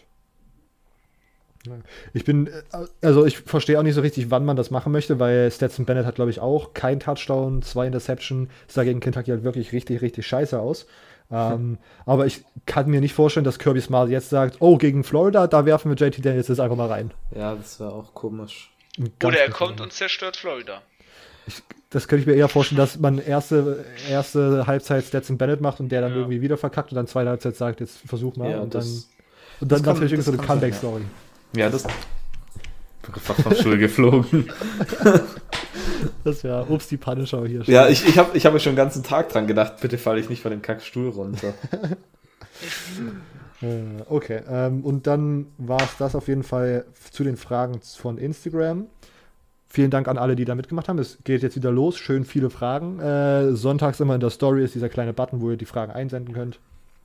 Dann beantworten wir sie hier. Und auf Twitter posten wir es auch immer einfach zur Sicherheit, damit wir wirklich genügend Fragen da haben. Da kam diese Woche aber nicht so viel. Außer eine Frage, wie lange Immo denn noch seine, seine Blowout Games of the Week tippen Ich war schon einmal richtig. Einmal war ich schon richtig. Also, Ja, wie, äh, die Frage sollte eher sein, wie lange dürfen wir überhaupt noch irgendwelche Tipps? Also ich, ich bin der, der Einzige, der noch irgendwie einen halbwegs respektablen Ding hat und ich bin 500, glaube ich, gerade. Ja. Und ja. ich verstehe nicht. äh, Ich habe ich hab immer Angst, wetten Leute manchmal auf meine Hot Takes. Nee. Ich hoffe nicht. Also, Ich auf, nicht. also auf Robert seine tippt auf jeden Fall keiner. Aber, Wir hätte, kommen ja man, noch zu Pick'em. hätte, hätte man mich gefadet, dann hätte man bestimmt ordentlich Money gemacht. Ja, Einfach immer das, das, das Gegenteil. immer das Gegenteil. Ja, das ist einfach traurig. Ich glaube, ich muss auch, also ich habe mein äh, Bet 365 Guthaben so gut wie verspielt, weil ich ja auch auf meine ganzen Picks dann immer Geld setze und die sind in der Woche, letzten Woche halt wirklich nicht gekommen einfach. Ja. Und ich glaube, ich muss dann auch erstmal Pause machen bis zur Bow-Season mindestens und muss nochmal das innere, Die Sucht überdenken. das Wettcover nochmal rekalibrieren. Bei, bei mir sind sie alle gekommen, bis auf Iowa. Die, die Ja. haben mir einen großen, einen großen Geldbetrag weggenommen. Aber macht ihr da immer große Kombi-Wetten? Das verstehe Nein. ich nicht. Ich mache da, Fünfer, ich, immer Fünfer-Kombis. ich mach auch immer nur einzelne Wetten. Und dann habe ich mittlerweile auch mein Einsatz ist mittlerweile auch nur so 50 Cent. Weil ich Ja, mir aber- leisten kann. Ja. Ja, ich meine, Ding hat das ja auch gesagt, äh, Fabian, in, in der Folge, die wir aufgenommen haben, dass Einzelwetten deutlich besser sind, aber da muss man dann halt auch ein bisschen mehr investieren, damit es sich lohnt. Richtig. Und, ja. Und ich mache es eigentlich nur, weil es sich geil anfühlt, ein Spiel richtig einzuschätzen. Aber ich weiß mittlerweile, wie sich. Ich weiß mittlerweile gar nicht mehr, wie das wirklich das Gefühl ist, weil es wirklich so wenig passiert. Ich finde es auch, man hat dann tatsächlich, man ist äh, mehr im Spiel drin. Man interessiert Ja. sich auch für, für beschissene Spiele, wie Ja, Iowa wenn man sich für in sein Geld Northwestern. interessiert. Ja. Doch, äh, ich, hätte, ich, würd- ich interessiere mich halt auch für meine 50 Cent Spiele. Also bei mir wäre es Ja. egal, ob ich 5 oder 50 Cent wette. 5 Euro ja, sobald, 50 sobald nur ein Cent drin ist. Ja. Ähm, damit sind, glaube ich, auch mit den, sind wir mit den Fragen durch. Ähm, dann können wir jetzt eigentlich. Ähm, achso, ich, Silvio hatte mir gerade geschickt, wir, es gibt zwei Breaking News, die man kurz ansprechen könnte. Ähm, Saturdays, äh, Samstags Purdue gegen Wisconsin Game wurde abgesagt. Ähm, wenn die Badgers noch ein weiteres Spiel gecancelt bekommen, dann sind sie nicht mehr eligible für das Big Ten Championship. Yikes. Das ist. Werden sie auch so nicht. Ähm, und das ist, glaube ich, letzten Woche so ein bisschen schon rumgegeistert, aber noch nicht so richtig bestätigt worden. Ähm, Kylan Hill, der Running Back von Mississippi State, hat jetzt bestätigt, dass er sein Opt-out zieht und sich auf den Draft vorbereitet. Uh. so viel dazu. Ähm, dann können wir jetzt einfach, ich muss ganz ehrlich sagen, ich habe diese Woche meinen Top 25 nicht einsenden können. Silvio, wollen wir trotzdem kurz über die GCF reden oder skippen wir das Hast du es heute? nicht eingesendet? Nee. Na, wir müssen drüber reden, das ist Pflicht. Okay, stimmt. Ja, wir können kurz, kurz ansprechen. Ja. Gehen wir wieder in Fünfer-Schritten durch. Gerne. Ja. Ähm, und Silvio kann dann ja zu seinen, zu seiner, auf seine Liste schauen, ob er irgendwelche Teams höher oder unter bewertet hat als hier. Gut, schauen wir auf die offizielle German College Football Poll. Äh, Plätze 25 bis 21. UCF auf 25 nach einem Sieg gegen Houston. 24 Michigan, 23 Army, 22 Liberty und 21 Boise State. Irgendwelche Sieht Kommentare? für mich bisher relativ gut aus, eigentlich. Habe ich nichts dagegen. Außer ja, Michigan, aber gegen Michigan habe ich immer was. direkt raus aus dem Top 25. Boise State Das wäre ein übrigens, bisschen krass. das stimmt. Ähm, äh, auf 21 der neu, höchste Neueinsteiger. UCF ist übrigens auch neu dazugekommen. Gehen wir weiter. 20 North Carolina, 19 Iowa State, 18 Auburn nach dem Sieg gegen LSU, 17 ist SMU und 16 Oklahoma. Ja, ich glaube, ich habe Oklahoma nicht ganz hoch. Ich glaube, ich habe Oklahoma so an 20 ungefähr, obwohl das schon offensiv zumindest sehr, sehr gut aussah. Ja. Der Texas Tech. Würde ich, kann ich glaube ich verstehen. Ich glaube, ich hätte die auch nicht so irgendwie Richtung Top 15 gehabt. Hätte ich meine Zeit mäßig eingereicht. Ähm, dann gehen wir weiter. 15 Indiana, 14 Marshall, 13 Coastal, 12 ähm, Wisconsin und 11 Oklahoma State. Sieht gut aus. Ich habe Oklahoma State auch nicht so weit runtergenommen, weil ich Oklahoma State relativ hoch hatte und war jetzt nicht eine übertrieben deutliche Niederlage. Ich meine, es ging ja auch in die Overtime. Ähm, von daher, und man hat nicht gegen Rutgers verloren, sondern gegen Texas. Ähm, deshalb finde ich das relativ akzeptabel. Ich hatte sie, glaube aber trotzdem Wisconsin noch über Oklahoma State. Okay. Ja. Ähm, ja. Und wie gesagt, ich will es nochmal wiederholen und auch nochmal ein paar Texas-Fans zu triggern. Nach meinem Eye-Test wäre Oklahoma State trotzdem das bessere Team gewesen in dem Spiel, was sie verloren haben. Miami auf 10, Florida auf 9, Texas AM auf 8, ähm, Georgia auf 7 und BYU auf 6. Ja, das Okay. kann, man, kann man nichts dagegen sagen, eigentlich. Ja, finde ich auch bis jetzt in Ordnung. Und Cincinnati auf, Cincinnati auf 5, Ohio State auf 4, Notre Dame auf 3, Clemson auf 2 und Alabama noch auf 1. Ja, ich habe Alabama auch auf 1 hochgenommen. Ähm, ich meine, Alabama hat halt bis jetzt noch gar nicht wirklich gestruggelt. Und No.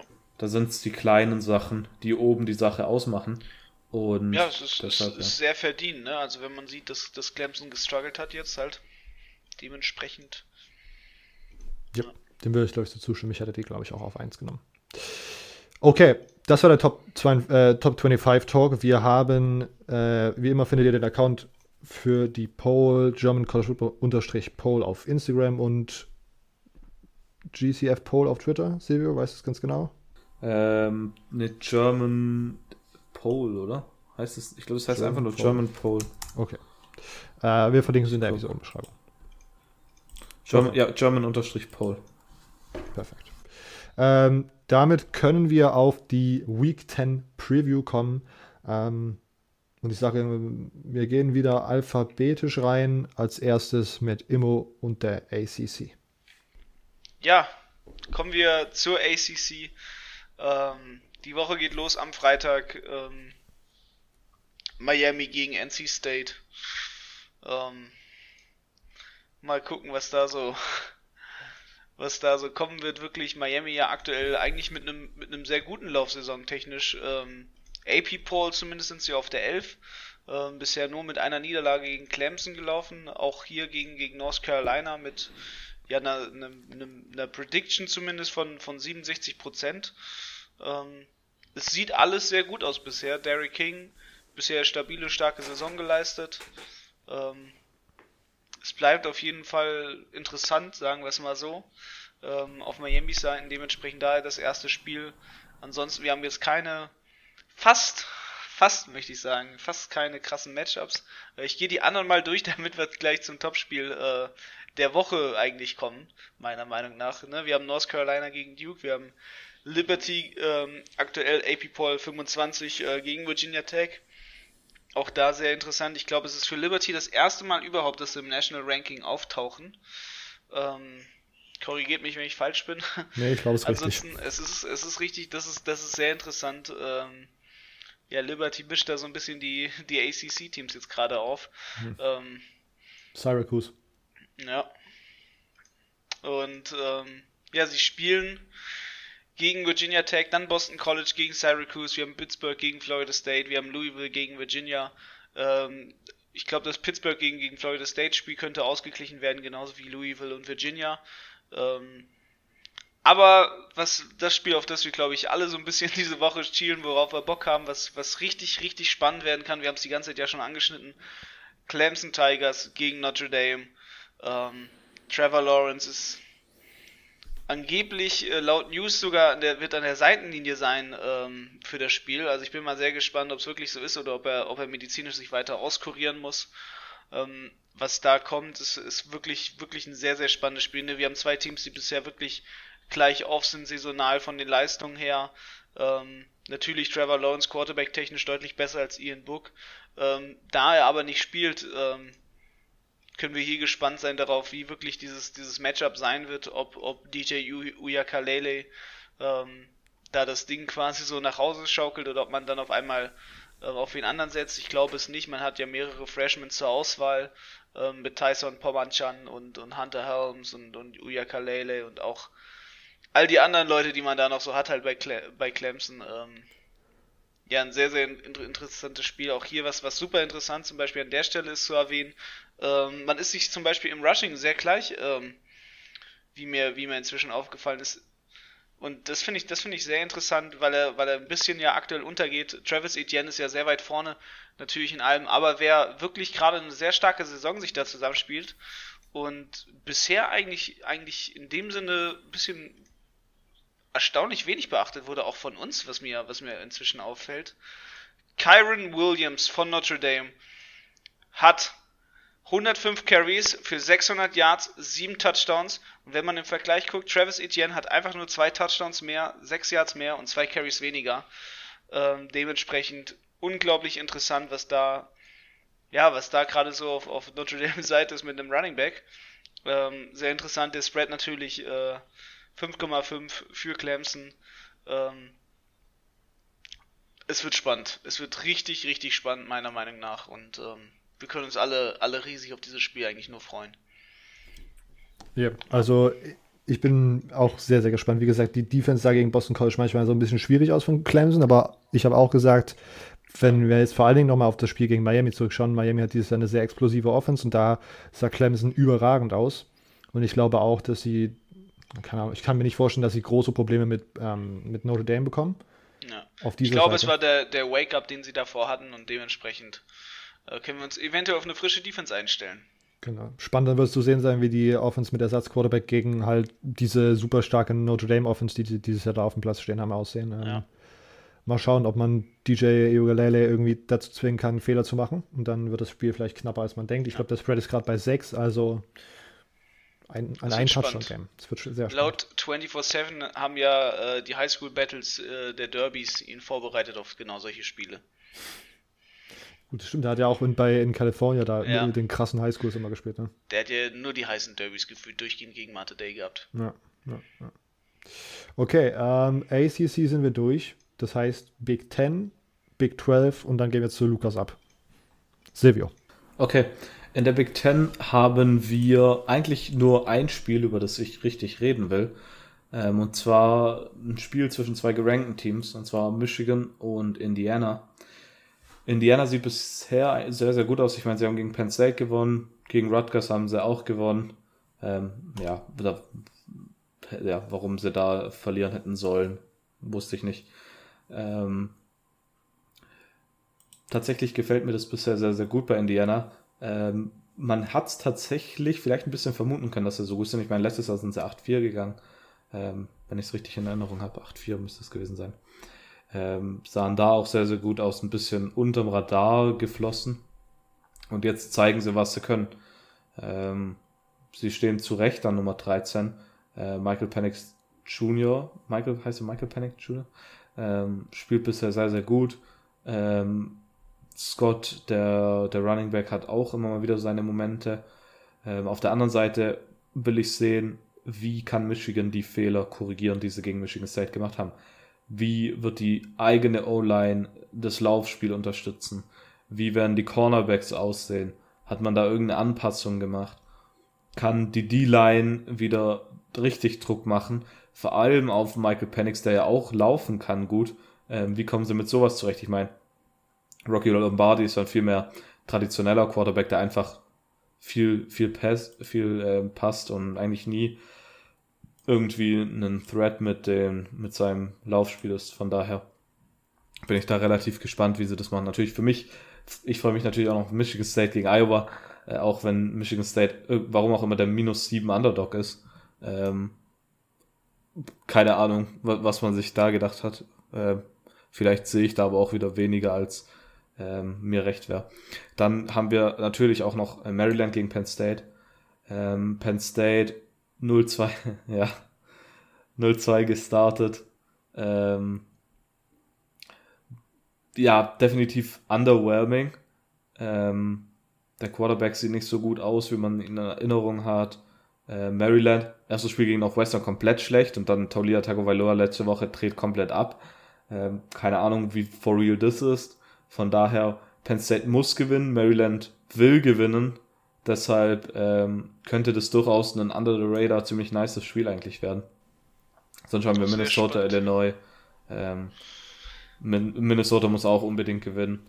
Äh, aber ja, sonst haben wir da nicht wirklich was, vor allem jetzt, da äh, Wisconsin gegen Purdue auch ausgefallen ist. Sind wir mal gespannt, ob sich mit irgendwelchen Tweets wieder jinxen bei Penn State Seite aus. Ja. Ich würde dann direkt den drahtlosen Übergang in die Big 12 machen. Das Topspiel in der Big 12 ist vermutlich für mich äh, West Virginia gegen Texas.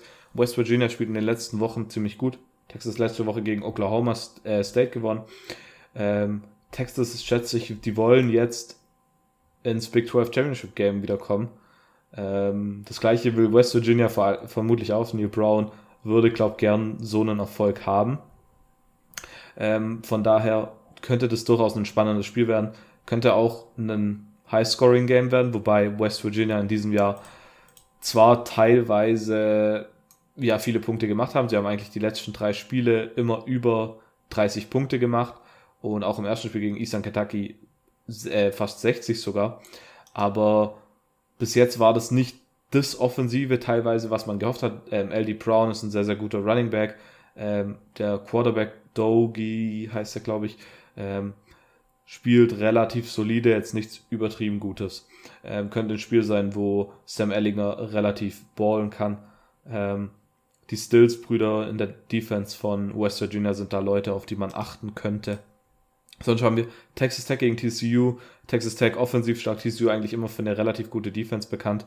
Ähm, ja, ich weiß nicht, ob das so sehenswert ist. Oklahoma gegen Kansas, nein, danke. Ähm, und sonst haben wir hier eigentlich auch nichts mehr anderes, was irgendwie spaßig sein könnte, meiner Meinung nach. Kansas State gegen Oklahoma State wäre noch was, wo Oklahoma State jetzt halt ein Comeback machen muss ähm, und direkt wieder stark performen muss, aber das wäre es eigentlich. Baylor gegen Iowa State, na, nee, muss auch nicht sein. Wenn man da eine Wette drauf hat, kann man sich das anschauen, sonst braucht ja, man das wahrscheinlich richtig, nicht. Richtig, richtig, ja. Ähm, dann kommen wir jetzt als erstes zu Lukas und seinen Group of Five Games of the Week. Okay, wir haben Lukas wieder am Start. Hallo Lukas. Hallo. Und Lukas hat wieder seine Group of Five Games of the Week mitgebracht. Bevor wir aber zu den tatsächlichen Spielen kommen, die Lukas äh, vorbereitet hat, uns heute vorzustellen, haben wir noch eine Frage von Lars auf Instagram bekommen. Die Frage lautet: Servus zusammen. In den letzten Wochen sind mir einige interessante Freshman QBs in der Group of Five aufgefallen. Neben dem schon mal erwähnten und alles überragenden Grayson McCall, 1184 Yards, 15 Touchdowns, eine Interception, 199 Rushing Yards und vier Rushing Touchdowns, sind das vor allem Cornelius Brown von Georgia State, ähm, 947 Yards, 9 Touchdowns, 5 Interceptions, 100 90 Rush und 4 -Touch äh, Rush-Touchdowns. Äh, Michael Pratt von Tulane und Michael Pratt von Tulane. 895 Yards, 9 Touchdowns, 3 Interception, 100 Rush Yards und 5 Rush Touchdowns. Besonders Cornelius Brown macht sehr viel Spaß beim Zuschauen. Welche Entwicklung traut er diesen QBs zu und welche Basis bzw. Möglichkeiten bieten sie ihren Teams für die Zukunft? Viele Grüße, Lars. Die Frage wurde uns gestellt und da wir aber den Group of Five Experten sozusagen jede Woche hier begrüßen dürfen, haben wir gedacht, können wir das bis hierhin mitschieben und Lukas mal fragen, was so, was seine Meinung zu den Quarterbacks ist und was die so für Zug, in der Zukunft bedeuten sollten. Ja, ist natürlich total spannend, wen du da, wen er da auch gefragt hat, einfach, weil man mit, äh, mit, ja, mit Grayson McCall natürlich den aktuellen Überflieger hat, der da irgendwie so die ganze Group of Five so ein bisschen bestimmt, jetzt mal von den Independents rausgerechnet, wenn wir da ja noch mit Zach Wilson jemand hätten, aber erstmal in der Group of Five ohne Independents ist das definitiv vielleicht auch jemand, der als Zugpferd dienen kann. Ja, also auch auf die Frage, wie wirkt sich das auf das Programm aus, wie können die sich entwickeln, das kann für so jemanden ziemlich gut sein. Aber man darf natürlich auch nicht vergessen, der spielt dieses Jahr eine überragende Saison. Das heißt, er wird im nächsten Jahr schon den dementsprechenden Druck haben. Das wäre bei Grayson McCall jetzt sowas. Also der kann ein Zugpferd für das Programm werden. Da besteht keine Frage. Aber der wird in seinem nächsten Jahr dann definitiv auch schon mehr Druck haben. Da werden die Erwartungen hoch sein. Wird er dann genauso gut spielen wie dieses Jahr? Wenn dann mal zwei, drei schlechte Spiele kommen, wie funktioniert es dann? Ja, das ist bei ihm so die Sache. Aber ich denke, da ist nach der aktuellen ähm, nach der aktuellen Prognose kann das definitiv ein guter College Quarterback werden. In der NFL ist das immer noch was anderes, aber in seinem Metier im College kann er das auf jeden Fall gut werden. Und Cornelius Brown mit bei Georgia State würde ich da ähnlich einschätzen. Der hat jetzt vielleicht nicht den riesen Hype, wie den, äh, wie den Grayson McCall hat. Das ist eigentlich ganz gut vor dem Hintergrund, du hast halt nicht dieses, diesen Druck vielleicht im nächsten Jahr. Und gerade auch bei dem kleinen Programm erwartet man nicht so viel von den Jungs. Das ist das Gute und auch der kann aber ein Zugpferd sein, kann vielleicht den einen oder anderen Recruit aus dem Staat, wo er selbst herkommt, flippen, dass die sagen im Freestar, ach komm, bevor ich mich als Beispiel bei einem großen Georgia, bei, einem, bei, bei Georgia irgendwo auf die Bank setze als Freestar, vielleicht gehe ich zu einem kleineren College im selben Staat. Das könnte natürlich definitiv äh, was sein, wo man hinkommen kann. Und abschließend, äh, ich den dritten Namen, ach genau, Michael Pratt äh, von Tulane, der hat natürlich erstmal eine schwerere Division, also eine schwere Conference, das darf man einfach nicht vergessen mit der äh, AAC. Das ist jedes Mal ein größeres Battle und ich glaube, das ist der Quarterback von denen, wo man am wenigsten erwartet. Also die, die hatten ja prinzipiell ihren Starter am Anfang der Saison mit ähm, ja, hieß er. Hm? Kian, ja. Sanders? Nein. Kida. Desmond? Mir ja. fällt er gerade nicht ein. Ist ja, ist ja egal. Also, also äh, Southern Miss ist das ja. Nee, äh, Tulane. Mhm. Tulane der, der, alte Quarterback kam von Southern Miss vorher. So war es. Und, ähm, und Keon Howard. Richtig. ich hatte es auch gerade. Äh, ja. Auf jeden Fall, Michael Pratt äh, war halt einfach die einzige ernsthafte Alternative, die sie da im Team hatten. Und dem verzeiht man noch ein paar Fehler mehr. Der macht auch noch mehr Fehler wie die anderen beiden. Aber ja, das ist halt einfach vielleicht eine Unbeschwertheit, die ihm im nächsten Jahr viel bringen kann. Ja, die AAC hat natürlich nochmal einen ganz anderen Talentpool, den die abfischen. Selbst Tulane hat einen anderen Talentpool. Und ja, auch der kann, gerade weil es ein Freshman ist, können alle drei die nächsten Jahre die Quarterbacks für ihre Teams sein. Man hat ja eher selten, dass Quarterbacks von kleinen Schulen zu großen transferieren. Das heißt, das wird mit hoher Wahrscheinlichkeit nicht passieren. Und wenn man so jemand Gutes im Haus hat, holt man sich auch keinen, äh, ja, jetzt gescheitert klingt blöd, aber einen äh, Quarterback, der an einer großen Schule vielleicht nicht ganz so war. Und wenn man da die Möglichkeit hat, im eigenen Haus zu bleiben, denke ich, ist das ganz sinnvoll. Und ich traue trotzdem Grayson McCall den größten Sprung zu. Einfach von seinen, Angla von seinen Anlagen. Und danach ähm, würde ich äh, auch sagen, ist äh, Cornelius Brown der nächste vom Sprung her, aber ähm, der große Überraschungskandidat, weil er halt auch einfach nicht so einzuschätzen ist, ist äh, Michael Pratt. Michael Pratt. Genau, genau, das ist so. Aber da ist halt, sind halt auch die wenigsten Erwartungen und deswegen kann das auch ein richtig spaßiger Quarterback werden. Mir gefällt er, ich habe mir ihn schon ein, zwei Mal angeguckt und deswegen finde ich eigentlich echt ganz gut. Ja, ich bin auch sehr gespannt, weil ich meine, Tulane hat ja letztes Jahr im Grunde gezeigt, dass wenn sie einen Quarterback haben, haben sie auch genügend Talent, um auch in der ACC, äh, AAC jetzt ja, oben irgendwie mitzuspielen. Also den, entweder, vielleicht heißt das nicht unbedingt, dass man gegen die besten Teams dann ge konsistent gewinnt und irgendwie der Erste in ihrer Division ist, aber dass man knappe Spiele macht und äh, irgendwie Teams einfach mal so ein bisschen nervt und, äh, nervt und in den Arsch tritt einfach, wenn sie sozusagen nicht aufpassen und da mal so einen Conference-Loss eindrücken.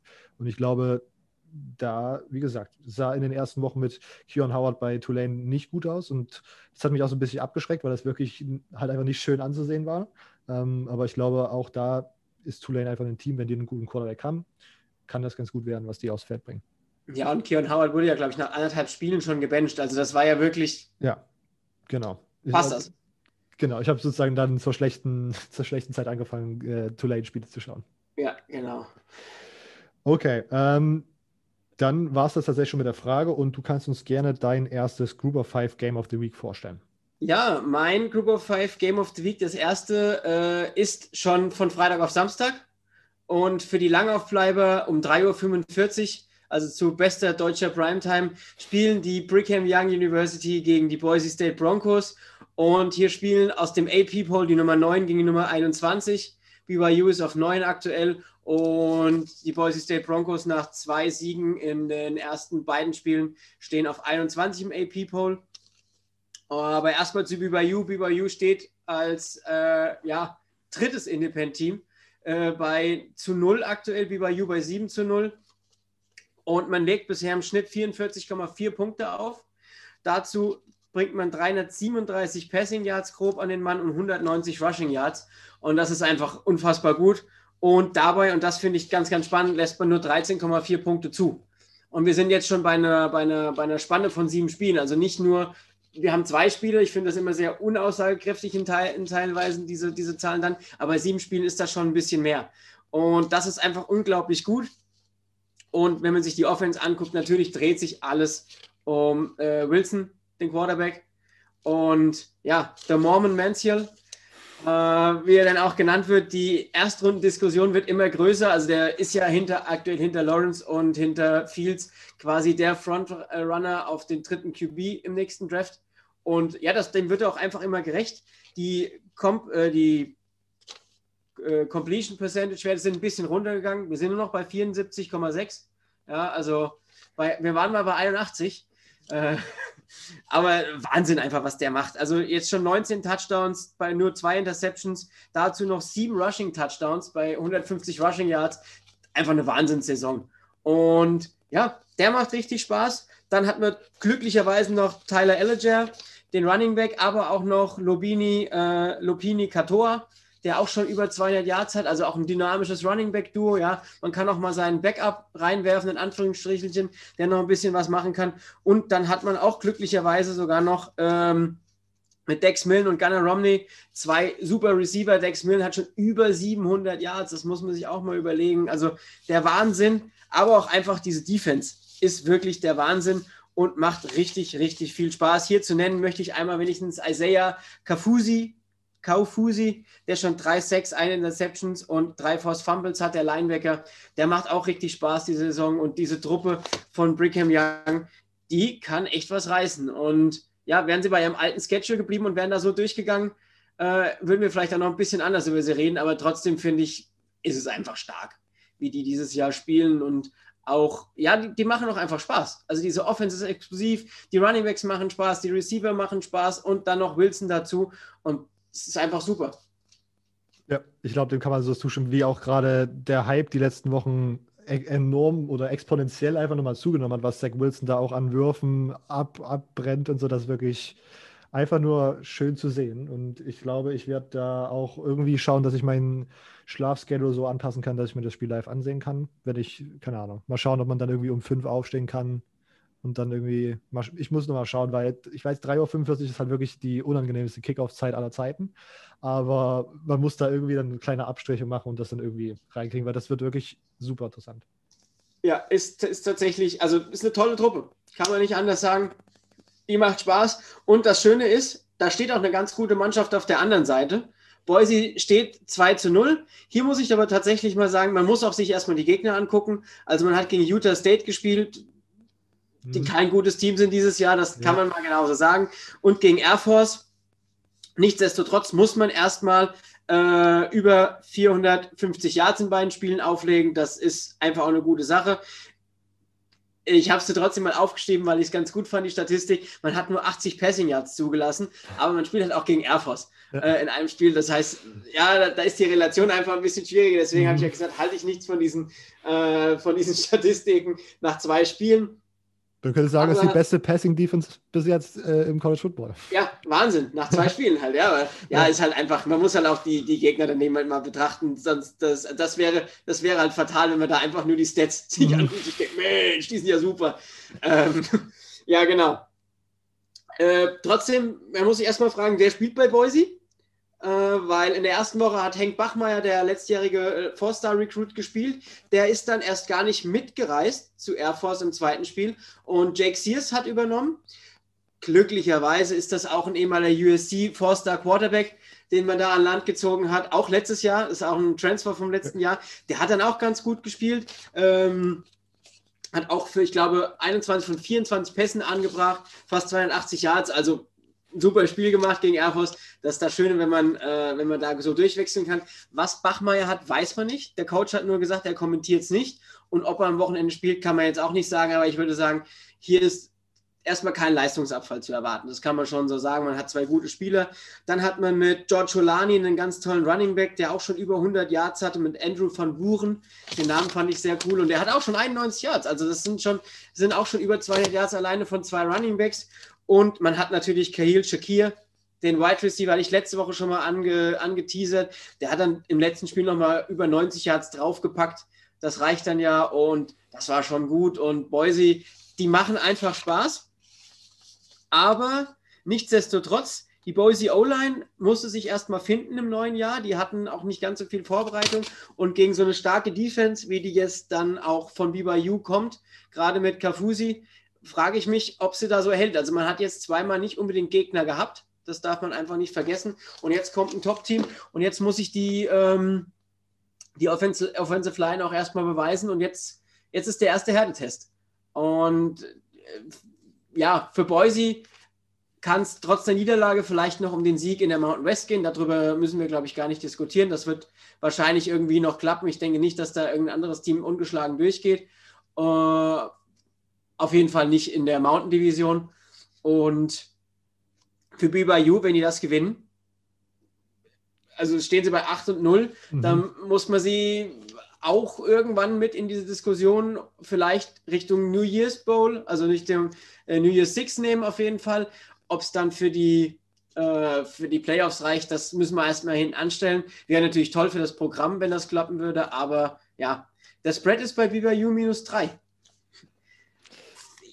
ich sehe es tatsächlich ein bisschen weiter auseinander, mhm. so nach der aktuellen Situation. Deswegen äh, würde ich da momentan mit BYU gehen. Sogar, wie schaut es bei dir aus? Ja, ich leider jetzt für die Spannung auch.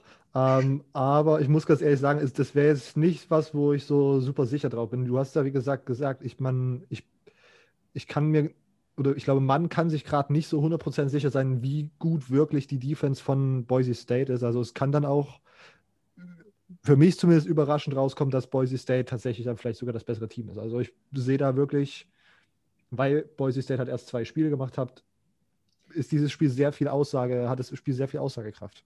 Ja, ja, für beide Teams. Genau. genau. Ganz klar für beide Teams. Genau, und wie gesagt, bei BYU geht es darum, vielleicht sogar nochmal irgendwie die, die Playoff-Konversation anzugreifen. Boise State, wie gesagt, ist natürlich auch ein super Win. Und wenn ich meine, Boise State ist auch ein Team, was theoretisch, wenn sie ungeschlagen gehen, auch hm, vielleicht so Richtung Playoffs tendieren könnten.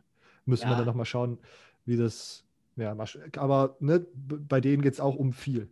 Ja, das ist definitiv, äh, also die, wenn, wenn du in die Mountain West gewinnst, musst du, also ungeschlagen die Mountain West gewinnst in diesem Jahr, je nachdem, also kann man sich da auch mit reinwerfen. Ich meine, jetzt hat die Big 12 kein ungeschlagenes Team mehr. Richtig, der erste Stein ist gefallen. Genau, das ist so der erste Stein. Bei der Pac-12 kann man von, fast davon ausgehen, dass es da irgendwie da irgendein random Fuck-up gibt. Genau. Und dann musst du, und dann musst du gucken. Bama wird selbst mit einer Niederlage noch reinkommen, einfach aus der SEC. Ohio State wird wahrscheinlich auch reinkommen. Und dann muss man schauen, wo die Reise hingeht, was danach noch so kommt. Exakt. exakt. mit Clemson. Also eigentlich geht es um diesen vierten Platz. Genau. Der, der ist gerade weit offen. Und ich meine, wir haben auch vorhin schon drüber gesprochen, Group of Five Teams wird interessant. Also ich, und Cincinnati macht da gerade so viele Sachen so gut, dass ich mich das tatsächlich auch irgendwie nicht mehr richtig schockieren würde, würde es am Ende ein Team aus Cincinnati einfach dort in den Playoffs sein. Ja. Okay, ähm, wir beide gehen, tendieren zu Boise, äh, Quatsch, ja. zu BYU minus 3. Sehr, sehr spannendes Spiel, absolute Schauempfehlung, glaube ich, auf Deutsch. So. Ähm, ja, bin sehr, sehr gespannt. Lukas, du kannst gerne mit deinem zweiten Spiel weitermachen wir haben gerade schon mal kurz angeteasert, um wen es geht. Es geht um Cincinnati, um die Bearcats und wow. Mhm. Wow. Mhm. Ähm, ich würde es mal so machen. Ich habe es mir zwar, habe mir zwar in meinen Notizen ein bisschen unterschiedlich geschrieben, aber ich würde mal mit Houston anfangen, um dann zu dem, zu dem eigentlichen Highlight dieses Spiels zu kommen. Äh, Houston steht aktuell bei 2 und 2 und ja, man, man hat sich prinzipiell gar nicht so schlecht verkauft. Ich hatte es bei mir im Podcast gesagt, sie haben ja gegen UCF gespielt und ich habe gesagt, wenn sie es irgendwie schaffen mitzuhalten, dann von der Geschwindigkeit, dann können sie da was reißen. Sie haben eine, eine relativ lange Zeit mithalten können von der Geschwindigkeit, aber irgendwann ist UCF vorbeigezogen und weggezogen. Und ja, jetzt steht Houston bei 2 und 2 und die sind im Niemandsland. Das muss man jetzt mal gerade so genau sagen. Also da gibt es einfach bessere Teams in der AAC und man muss jetzt gucken, dass Holgersen vielleicht so ein bisschen ein Team etabliert, dass da Spieler Spielzeit bekommen, die ähm, ja jetzt einfach da sind. Also Dana Holgersen, der Sohn, hat auch schon ein paar Snaps gesehen. Ich glaube, hat vier Passing Attempts gehabt. Aber nichtsdestotrotz wird am Wochenende natürlich äh, Clayton Tune spielen, der Quarterback. Den sollte man vielleicht im Auge haben. Der hat bis jetzt so eine Lala-Saison, hat noch so seine Schwierigkeiten. Und ja, Kyle Porter, der Running Back, hatte ich mir ein bisschen mehr erwartet. Der macht momentan auch nur so 3,9 Yards Average. Das ist für Running Backs im College eigentlich gar nicht so gut. Das kann man auch so sagen. Da haben andere deutlich bessere Werte. Aber ein Lichtblick ist Marquez Stevenson, der Wide Receiver. Mhm. Der gefällt mir wirklich, wirklich gut. Müsste auch Junior mittlerweile sein. Das heißt, der geht auch dann irgendwann in die Draft-Richtung, vielleicht als Junior Wide Receiver. Die gehen ja deutlich früher oftmals in den Draft. Aber der macht richtig Spaß. Der hat auch schon 278 Yards und drei Touchdowns auf, der, auf dem Konto. Also das ist schon ganz gut. Aber was bei Houston einfach das Problem ist, man lässt zu viele Punkte zu. Houston hat aktuell einen Schnitt von 34,8 Punkten, die man zulässt. Und natürlich war da das Spiel gegen äh, jetzt gegen UCF. UCF und gegen Memphis dabei, mhm. was man verloren hat, die beiden. Aber man hat auch gegen Navy horrend hohe Punkte zugelassen und im ersten Spiel gegen Tulane. Und wir haben eben über Tulane gesprochen mit einem Freshman Quarterback. Da ging es zwar hauptsächlich über das Running Game, aber nichtsdestotrotz, man lässt einfach zu viele Punkte zu. Und ja, das äh, kann der gegen das Team, über was wir jetzt sprechen, definitiv das Genick brechen. Und das sind die Cincinnati Bearcats. Die kommen aber in allererster Linie momentan nicht über ihre Offense. Die muss im Regelfall nur das machen, was gerade so notwendig ist, sondern kommen über ihre unfassbar starke Defense. Und ich spreche ja sonst gar nicht so oft über diese Defensive Stats, weil das noch ein bisschen schwieriger ist für die Zuschauer, um sich das wirklich anzugucken. Aber behaltet in diesem Spiel die zwei Defensive Ends, Elijah Pounder und Mikey Sanders im Auge. Die sind momentan einfach nur on fire. Pounder hat mittlerweile zwei Sacks und zehn QB-Pressures. Die Pressures sind ja die, die Maßzahl, die so ein bisschen mehr auch eigentlich über den Druck aussagt, den sie machen. Und Mikey Sanders hat 5 6 und 23 QB Pressures. Also der, der legt im Schnitt bei fünf Spielen, die sie jetzt haben, über vier Pressures pro Spiel gegen, gegen, die, gegen den Quarterback auf. Das ist einfach eine unfassbare Zahl. Und mhm. man hört es auch, die Sacks sind ja trotzdem da. Also quasi jeder, äh, fast jeder fünfte Pressure ist auch ein Sack. Also das ist einfach stark. Und glücklicherweise haben sie dann auch noch ein paar gute Linebacker, aber sie haben auch noch Cornerback Ahmed Saucy Gardner, ähm, der definitiv auch draftrelevant wird. Da äh, muss man gar nicht drüber sprechen, der auch schon äh, drei Interceptions und vier Pass-Breakups hat. Und ich habe es mal nachgeschaut, der Gute wurde schon 25 Mal angeworfen, hat dabei aber nur neun Receptions zugelassen für 113 Yards. Und man hat ja auch nicht gegen irgendwelche äh, Spielspaß und Freude Offensive, Offensive mhm. Ja, da war ja SMU dabei, da war letzte Woche Memphis dabei, da bist du bei den Powerhouses in der AAC und der schattet die so down. Also der ist richtig, richtig gut, Saucy Gardner. Guckt ihn euch an, ich glaube, die fünf hat er. Die Nummern habe ich, jetzt, Mhm. hab ich jetzt mir gar nicht aufgeschrieben, aber den kann man sich auch mal angucken. Wirklich athletisch, richtig guter Cornerback. Und was ich eben gesagt habe, die Offense musste bisher immer nur so hoch springen, wie sie wirklich mussten. Und wenn sie dann mal äh, was gezeigt haben, dann haben sie auch andere Defenses, Defenses zerlegt. Äh, nur mal um zu sagen, Memphis äh, wurde von Ritter im Passing Game wirklich fast super geschlagen. Ritter hat 21 von 26 Bällen angebracht, 271 Yards, drei Touchdowns, eine Interception. Ja, ist in Ordnung, aber macht es am Ende nicht aus. Jerome Ford, der Transfer Running Back von Alabama, hat auch in diesem Spiel 116 Yards und zwei Touchdowns aufgelegt. Und wenn der mal nicht kann, kommt noch Garrett Dokes dazu, der dich dann auch schon mit, der schon über 300 Yards oder 400 Yards schon mittlerweile hat, der dich dann einfach auch platt läuft. Und ja, dann, sie laufen nicht platt, sie nehmen die Zeit von der Uhr und in der Defense kriegst du den halt besten Receiver. Dann wird ein, Ga- ein Gardner auf deinen besten Receiver abgestellt, also in dem Fall hier auf Marquez Stevenson und dann macht er keinen Stich, beziehungsweise fängt vielleicht ein, zwei Bälle im Spiel und das macht keinen Spaß. Das macht wirklich keinen Spaß. Und dann hat äh, Jason Jackson, der Wide Receiver, auch schon ein paar Yards sammeln können, aber der musste auch bisher nicht viel sammeln. Ja, und man müsste, man müsste einfach mal sehen, wann werden sie herausgefordert. Bisher sind sie wirklich nicht herausgefordert worden. Und das hätten wir alle nicht gedacht. Gerade gegen SMU hätte man das wirklich gedacht und die hatten keine Chance. Ja? Ja. Und meine Storyline für das Spiel ist, wie sieht die O-Line von Houston gegen die zwei Defensive Ends aus? Weil auch hier habe ich mal in die, in die Statistikkiste geguckt, aber das ist eigentlich mal ganz interessant. Der Right Tackle hat bisher fünf Pressures zugelassen auf den Quarterback und der Left Tackle drei Pressures. Und man hat insgesamt schon fast 20 Pressures auf den Quarterback zugelassen in der Offensive Line. Und jetzt kommt so äh, eine Defensive Front, also auch die Inside Defensive Line ist gut aufgestellt. Die spielen eine 3-4, äh, eine, doch eine 3-4er, das heißt mit zwei Ends und, den, und dem Ins und dem, die, und dem D-Tackle, Mhm. ähm, so wie ich das äh, äh, im Kopf habe. Und das wird ein richtiger Spaß. Und das wird auch kein schöner Tag für diese Offensive Line.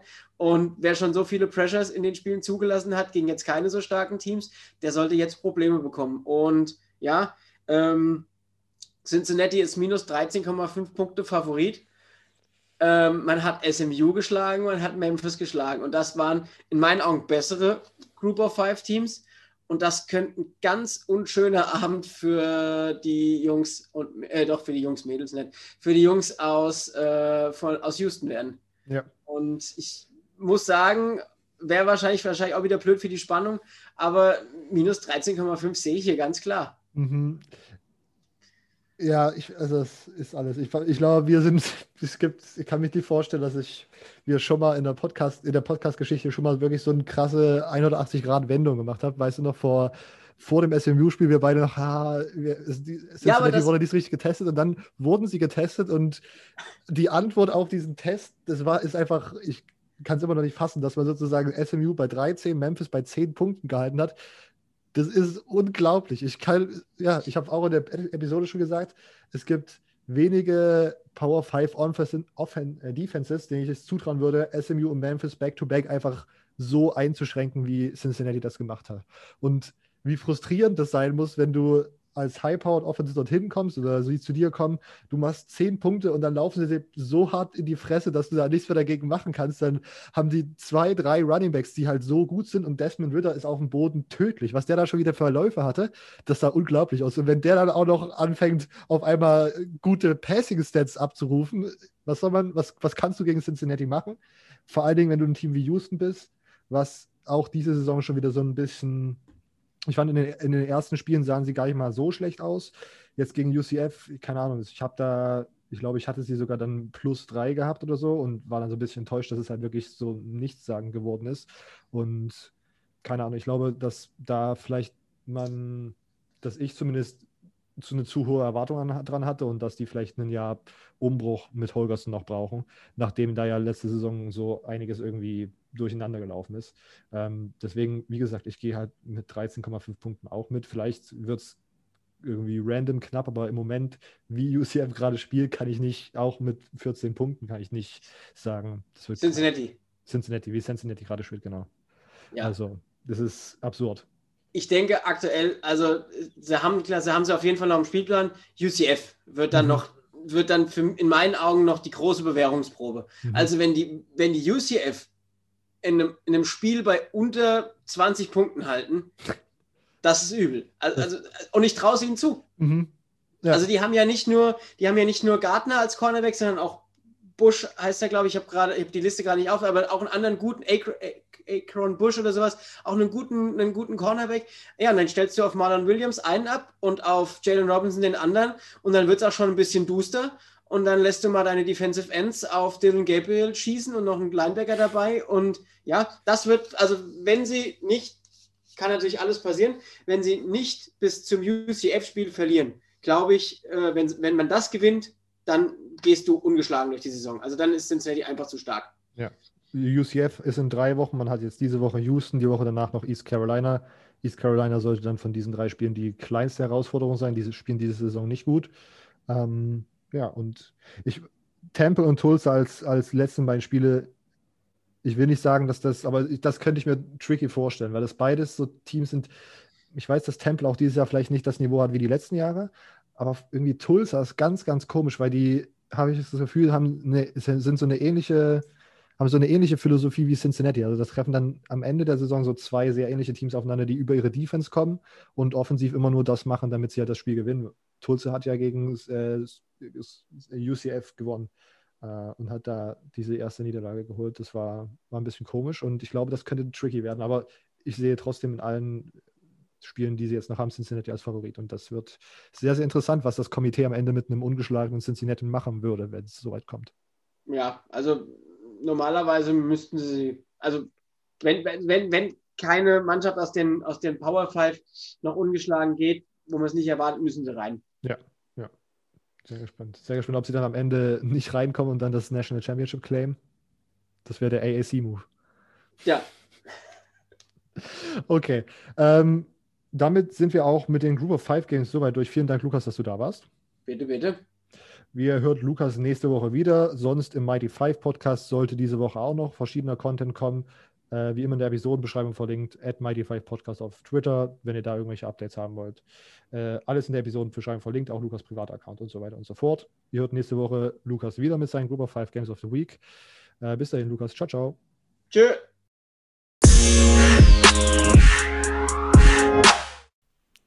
Und wir sind wieder zurück. Ähm, dann schließe ich diese äh, Preview-Runde ab mit der SEC und der Pac-12, die jetzt auch endlich startet. Äh, als erstes S als PQRS, als erstes Pac-12, weil wir ja alphabetisch vorgegangen sind. Alle, alle äh, YouTube-Zuschauer dürfen sich jetzt freuen. Ich habe mich hier mal äh, dem Thema entsprechend gekleidet. Ich habe meinen äh, Arizona State äh, Longsleeve an ich habe jetzt gedacht, wir, ich habe jetzt nicht jedes Spiel einzeln nochmal analysiert und geschaut, was da jetzt so interessant ist. Ich glaube, man kann sich gut die Pac-12 ähm, Preview von uns anhören. Das sollte noch relativ aktuell sein. Ich glaube, es sind gar nicht so viele Spieler, haben mir Opt-out gezogen in der Pac-12. Ähm, und auch hier kleiner Shameless Plug auf The Crunch Time.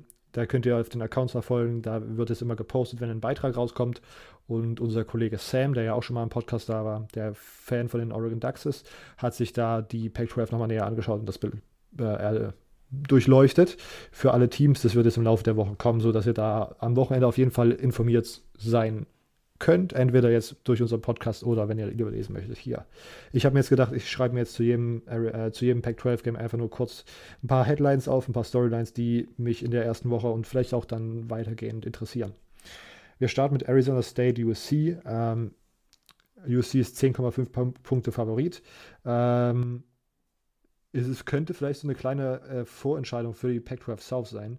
Ähm, Keaton Slovis und seine, sein erfahrenes Receiver-Squad auf der einen Seite für USC. Das wird ziemlich, ziemlich nice zum Ansehen. Auf der anderen Seite kann sich USC defensiv nochmal so ein bisschen aufrappeln und dann nochmal einen Schritt nach vorne machen, im Gegensatz zum letzten Jahr, wo das ja öfters nicht der Fall war. Auf der anderen Seite hat man Jaden Daniels ohne einen Inu Benjamin-Type Workhorse. Also mal schauen, ob das sich irgendwie bemerkbar macht oder ob er da durchcruist. 10,5 Punkte finde ich ganz schön viel. Ähm, ich, hab, ich interessiere mich hier sehr für Arizona State plus 10,5. Ähm, Arizona gegen Utah. Wie sieht Utah nach den ganzen Abgängen aus, vor allen Dingen defensiv? Ähm, kann das, könnte das theoretisch dieses Jahr so ein Umbruchjahr sein? Auf der anderen Seite kann Kevin Sumlin dieses Jahr vielleicht sogar mit einem Upset in die Saison starten oder zumindest irgendwas zeigen, was einem mehr Interesse auf Arizona Football macht. Ähm, wäre hier die Storyline dazu. UCLA Colorado. Ähm, wie schlimm wird Colorado dieses Jahr zum Ansehen mit diesem super kurzfristigen Head Coach Wechsel? Kann ich mir vorstellen, dass das sehr eine sehr sehr bescheidene Saison für die äh, Buffaloes wird. Mal schauen, ob man das im ersten Spiel schon sieht. Man ist nur 5,5 Punkte Favorit. Und Chip Kelly ist jetzt auch nicht dafür bekannt, äh, absolut schnell in die Saison zu starten. Ich glaube, letztes Jahr hat er den Season Opener gegen Cincinnati verkackt und ist erst dann auch in erst der zweiten Saisonhälfte so richtig heiß gelaufen. Das kann man sich ja dieses Jahr dann nicht wirklich als Pac-12-Team erlauben, wenn es nur sechs Spiele gibt oder sieben. Ähm, keine Ahnung. Wie, sieht, wie startet Chip Kelly mit UCLA in die Saison? Wie sieht Dorian Thompson Robinson aus? Wer wird Joshua Kelly ersetzen als Running Back? Das sind da so die Storylines.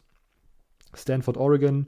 Ähm, wie sieht Oregon dieses Jahr aus? Vor allen Dingen offensiv. Ähm, man hat Justin Herbert verloren. Man muss da vielleicht so ein bisschen adjustieren mit dem neuen Quarterback. Das, ich glaube, es steht noch nicht 100% fest, wer überhaupt dort startet. Ähm, dann Oregons Defense gegen Stanford offensiv, das könnte ganz schnell ganz gruselig enden, weil ich von Oregons Defense sehr, sehr angetan bin. Die haben da sehr viele junge Spieler aus Kalifornien recruited, die super gut sein können und super früh Impact haben können. Kayvon Thibodeau war als Freshman schon sehr, sehr gut. Der wird wahrscheinlich dieses Jahr da anknüpfen, gehe ich mal von aus. Also Oregon Defense, Augen aufhalten. Uh, und bei uh, Stanford, wie ist Davis Mills drauf? Kann die O-Line mal einen Schritt nach vorn machen? Das war letztes Jahr ein großes Problem wie sieht die Defense aus? Posen Adebo ist vielleicht der namhafteste Player in der Pac-12, der nicht da, äh, der sein Opt-out gezogen hat. Ähm, das wird da die ganze Chose da, die man da beachten sollte. Washington Cal für mich ein interessantes Team, weil ich beide Teams eigentlich mag und ich ziemlich high on Cal bin diese Saison.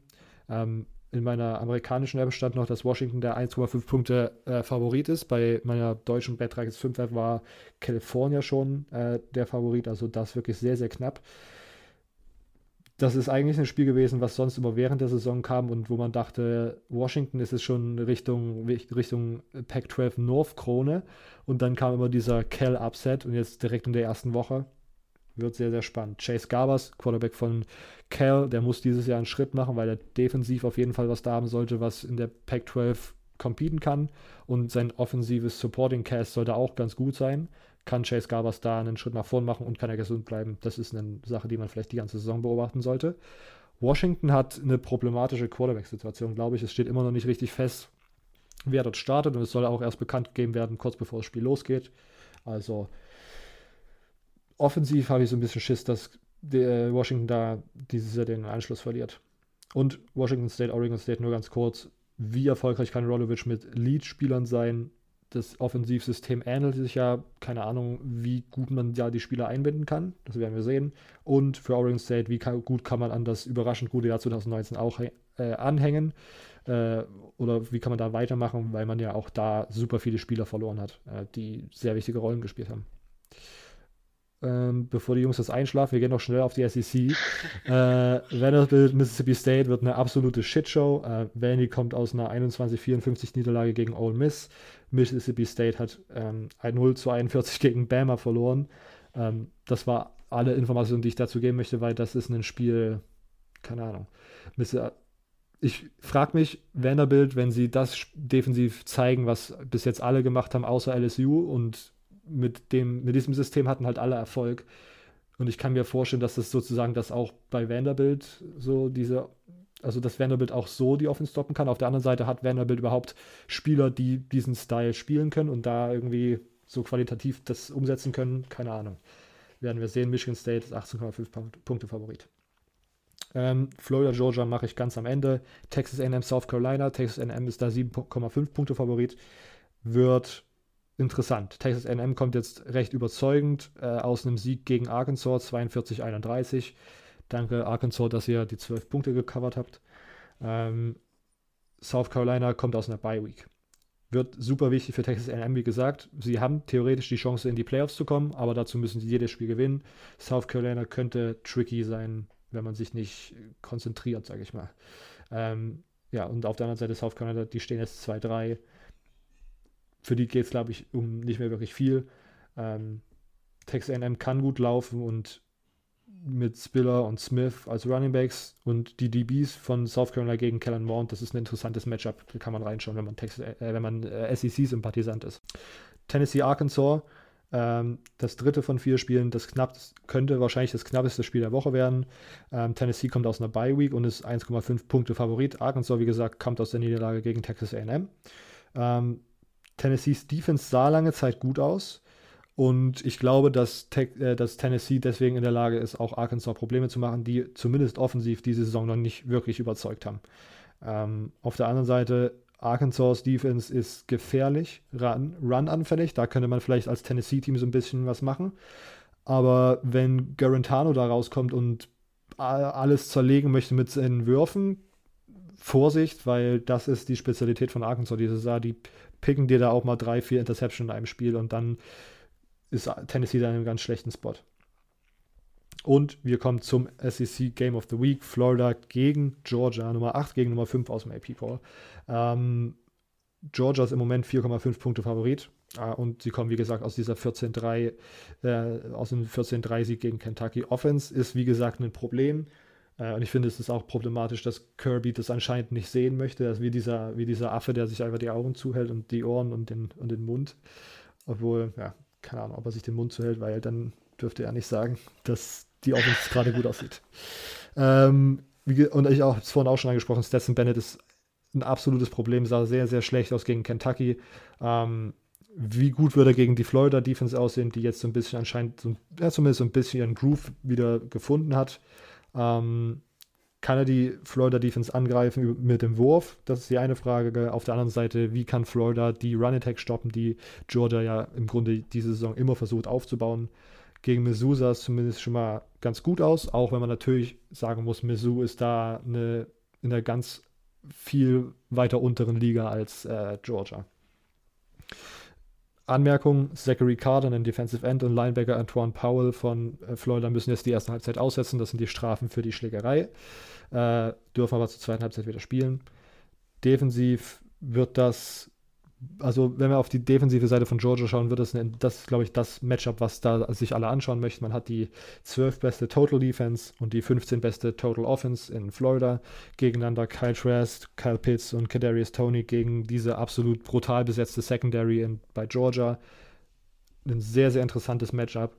Ähm, Floridas O-Line ist bis jetzt noch nicht wirklich Elite gewesen. Ich kann mir also vorstellen, dass da das öfter mal unter Druck kommt. Das könnte vielleicht eine Key-Sache sein, dass, Flor äh, dass Georgia da versuchen muss, ordentlich Kyle Trask unter Druck zu setzen, damit er nicht die Easy Completions zu ähm, Pitts oder Tony machen kann. Okay, das war's dann auch mit den Previews und wir können schnurstracks zum Pick'em übergehen. Ähm, letzte Woche hatte ich vier Punkte, Silvio 7, Immo auch 7. Und damit sieht es im Moment so aus, dass Silvio mit 28 Total-Punkten führt und Immo und ich mit 27 Punkten auf Platz 2 sind. Ich habe schön nach meinem einen kleinen Rumgestolper aufgeholt zu dir. ja, ja. Es ist jetzt gerade wieder alles even, weil ich die letzten Wochen Quatsch gemacht habe. Ja. Okay, wie gesagt, wir picken auf ESPN die Top 10 Spiele des Wochenendes. Wir können es nicht, haben da keinen Einfluss drauf, welche Spiele wir tippen. Deswegen starten wir jetzt einfach mit einem Spiel Texas gegen West Virginia. Kommt auf ABC, sollte also ein ESPN-Player sein und könnte theoretisch das äh, ein Spiel für Run NFL sein. West Virginia gegen Texas. Ich gehe mit Texas. Ja. Ich gehe auch mit Texas. Ich gehe auch mit Texas. Äh, das Fox Sports Spiel um äh, 18 Uhr ist Michigan gegen Indiana. Oh. Michigan natürlich.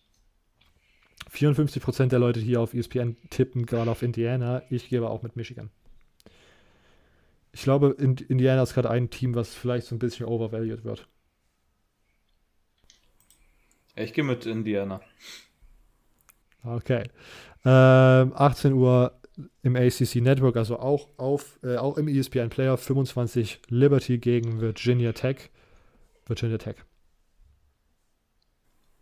Yes. Äh, ich gehe auch mit Virginia, Virginia Tech. Tech. Ähm, einfach aus reinem Disrespect gegen Liberty. 21.30 Uhr das CBS-Spiel, das beste SEC-Spiel dieser Woche. Florida gegen Georgia, Nummer 8 gegen Nummer 5. Ich gehe mit Florida. Ich gehe auch mit Florida. Oh no. Silvio? Ähm, welches Spiel nochmal? Florida gegen Georgia. Äh, ich gehe mit Georgia. Ähm, 22 Uhr, so müsste es dann sein, haben wir äh, Oklahoma State gegen Kansas State. Oklahoma State, Kansas State hat mir letzte Woche gar nicht gefallen. Okay. Oklahoma State im Comeback für mich. Ja. Silvio? Ähm, ich bin auch mit Oklahoma State. Ähm, dann dürfte das 1 Uhr sein? Ich glaube ja. Ähm, Clemson gegen Notre Dame im ESPN Player und wahrscheinlich würde ich sagen auch in, bei The Zone. Ich glaube, die haben immer die späten Spiele. Ich gehe mit Clemson. Ja, Clemson. Clemson. Okay, ich, ja, wie gesagt, ich, am Anfang der Saison war es mein Take, aber ich bin von Notre Dame wirklich nicht überzeugt, deswegen Clemson an der Stelle. Ähm, auch um 1 Uhr UCLA gegen Colorado. Interessante Sache. Colorado. Ich gehe mit UCLA. Ding ist, Chip Kelly ist auf dem Hot Seat und er muss gewinnen. Wenn dann Carl Durrell als erstes Spiel als Colorado Head Coach sein altes Team zerstört oder gewinnt dagegen, wäre kein, keine gute Message für UCLA. Nope, äh, ich gehe auch mit UCLA. Ähm, dann noch zwei Pac-12 Games, nämlich 1.30 Uhr, glaube ich, auf im ESPN Player Stanford gegen Oregon. Oregon, Oregon. All the way. Und es, Oregon und es kann eklig werden. Ja, es ist mein, mein Upset der Woche. Oregon? Schreibe ich dir noch. Ja, das Oregon. Ach, Oregon Blowout äh, der Woche. Äh, äh, Blowout meine ich. Ich dachte gerade, hä? ja, sorry. Pick Äh, Oregon. Upset der Woche, hä? ja, ja, äh, Stanford total gut. Äh, die haben drei McCaffreys auf einmal. Der ist ja hingetransfert, weiß bloß keiner. Silvio, du auch mit Oregon? Äh, ja, natürlich. Natürlich. Äh, Washington Das war gerade State. übrigens die Message, dass es äh, Stanford gewinnt, als ich natürlich gesagt Klar, habe. klar. Klar. Äh, Washington State gegen Oregon State. Oregon State. Silvio? Ich habe auch Oregon State. Dann gehe ich mit Washington State. Ähm, und oh, ich, jetzt bin ich wirklich 3.30 Uhr. Ich bin mir nicht zu 100% sicher. Äh, ESPN Player Washington gegen Cal. Das werde ich mir wahrscheinlich live anschauen. Ich habe schon gesagt, ich glaube, ich muss dieses Wochenende durchmachen, weil das wird interessant. Washington. Das müsste 4.30 Uhr sogar sein. Jawohl. Ist wieder Pac-12 at Night. Ja, Ja. After Dark. Oh, ähm, wow. ich gehe mit Cal. Silvio? Ich habe den, den, das war, den Pick habe ich schon mal richtig gemacht, dass ich auf Cal gesetzt habe gegen Washington. Ja. Deshalb gehe ich auch mit Cal. Okay. Ich gehe mit äh, Washington. Großartig. Tiebreaker ist dieses Mal Clemson, Notre Dame genau tippen. Ja, ich hab, ich hab's schon, deswegen mache ich es gleich mal. Äh, 32 Clemson, 28 Notre Dame. Mein, mein, mein Pick, den ich reingeschrieben habe, war 32, 27. Muss ich es ändern. Ähm, Nein, behalt doch. Dann sag es bevor Silvio meinem 34-17 für mich. Gehe ich mit 28, 24 für Clemson. Okay. Einfach nur eine Raterei. Ja, es ist wirklich. Okay, wollen wir äh, hier abrappen an der Stelle? Das waren alle Spiele. Jo. Jip, jip, jup. Okay, liebe Zuhörer, vielen Dank, dass ihr diese Woche zugehört habt. Wie immer hört ihr uns nächste Woche Mittwoch und wenn alles gut läuft, hört ihr vorm Wochenende nochmal eine Spezialepisode. Alle, die auf YouTube zuhören, diese Spezialepisode wird wahrscheinlich nur im Podcast-Player auftauchen. Ich bin mir nicht 100% sicher, ob wir das so machen, aber ich glaube, die Spe Special-Episoden bleiben Podcast in exklusiv. Ähm, sonst, wie ihr es vielleicht gerade gehört habt, YouTube, YouTube, CFB Germany Podcast ist unser ähm, YouTube-Account, da werden diese Folgen immer hochgeladen. Können uns gerne ein Follow da lassen. CFB Germany Podcast, Instagram, CFB Germany Pod, Twitter. In unseren äh, Social Media Accounts haben wir jeweils in der Bio unseren, unsere Website verlinkt. Da sind zum Beispiel alle Infos drauf, wie ihr äh, uns unterstützen könnt. Beispielsweise Apple Podcast Rezension, beispielsweise Spenden, je nachdem, was euch das suitet, könnt ihr das gern machen. Würden wir uns freuen. Ich glaube, das war's schon. Ihr hört uns nächste Woche äh, Mittwoch wieder. Bis dahin. Ciao.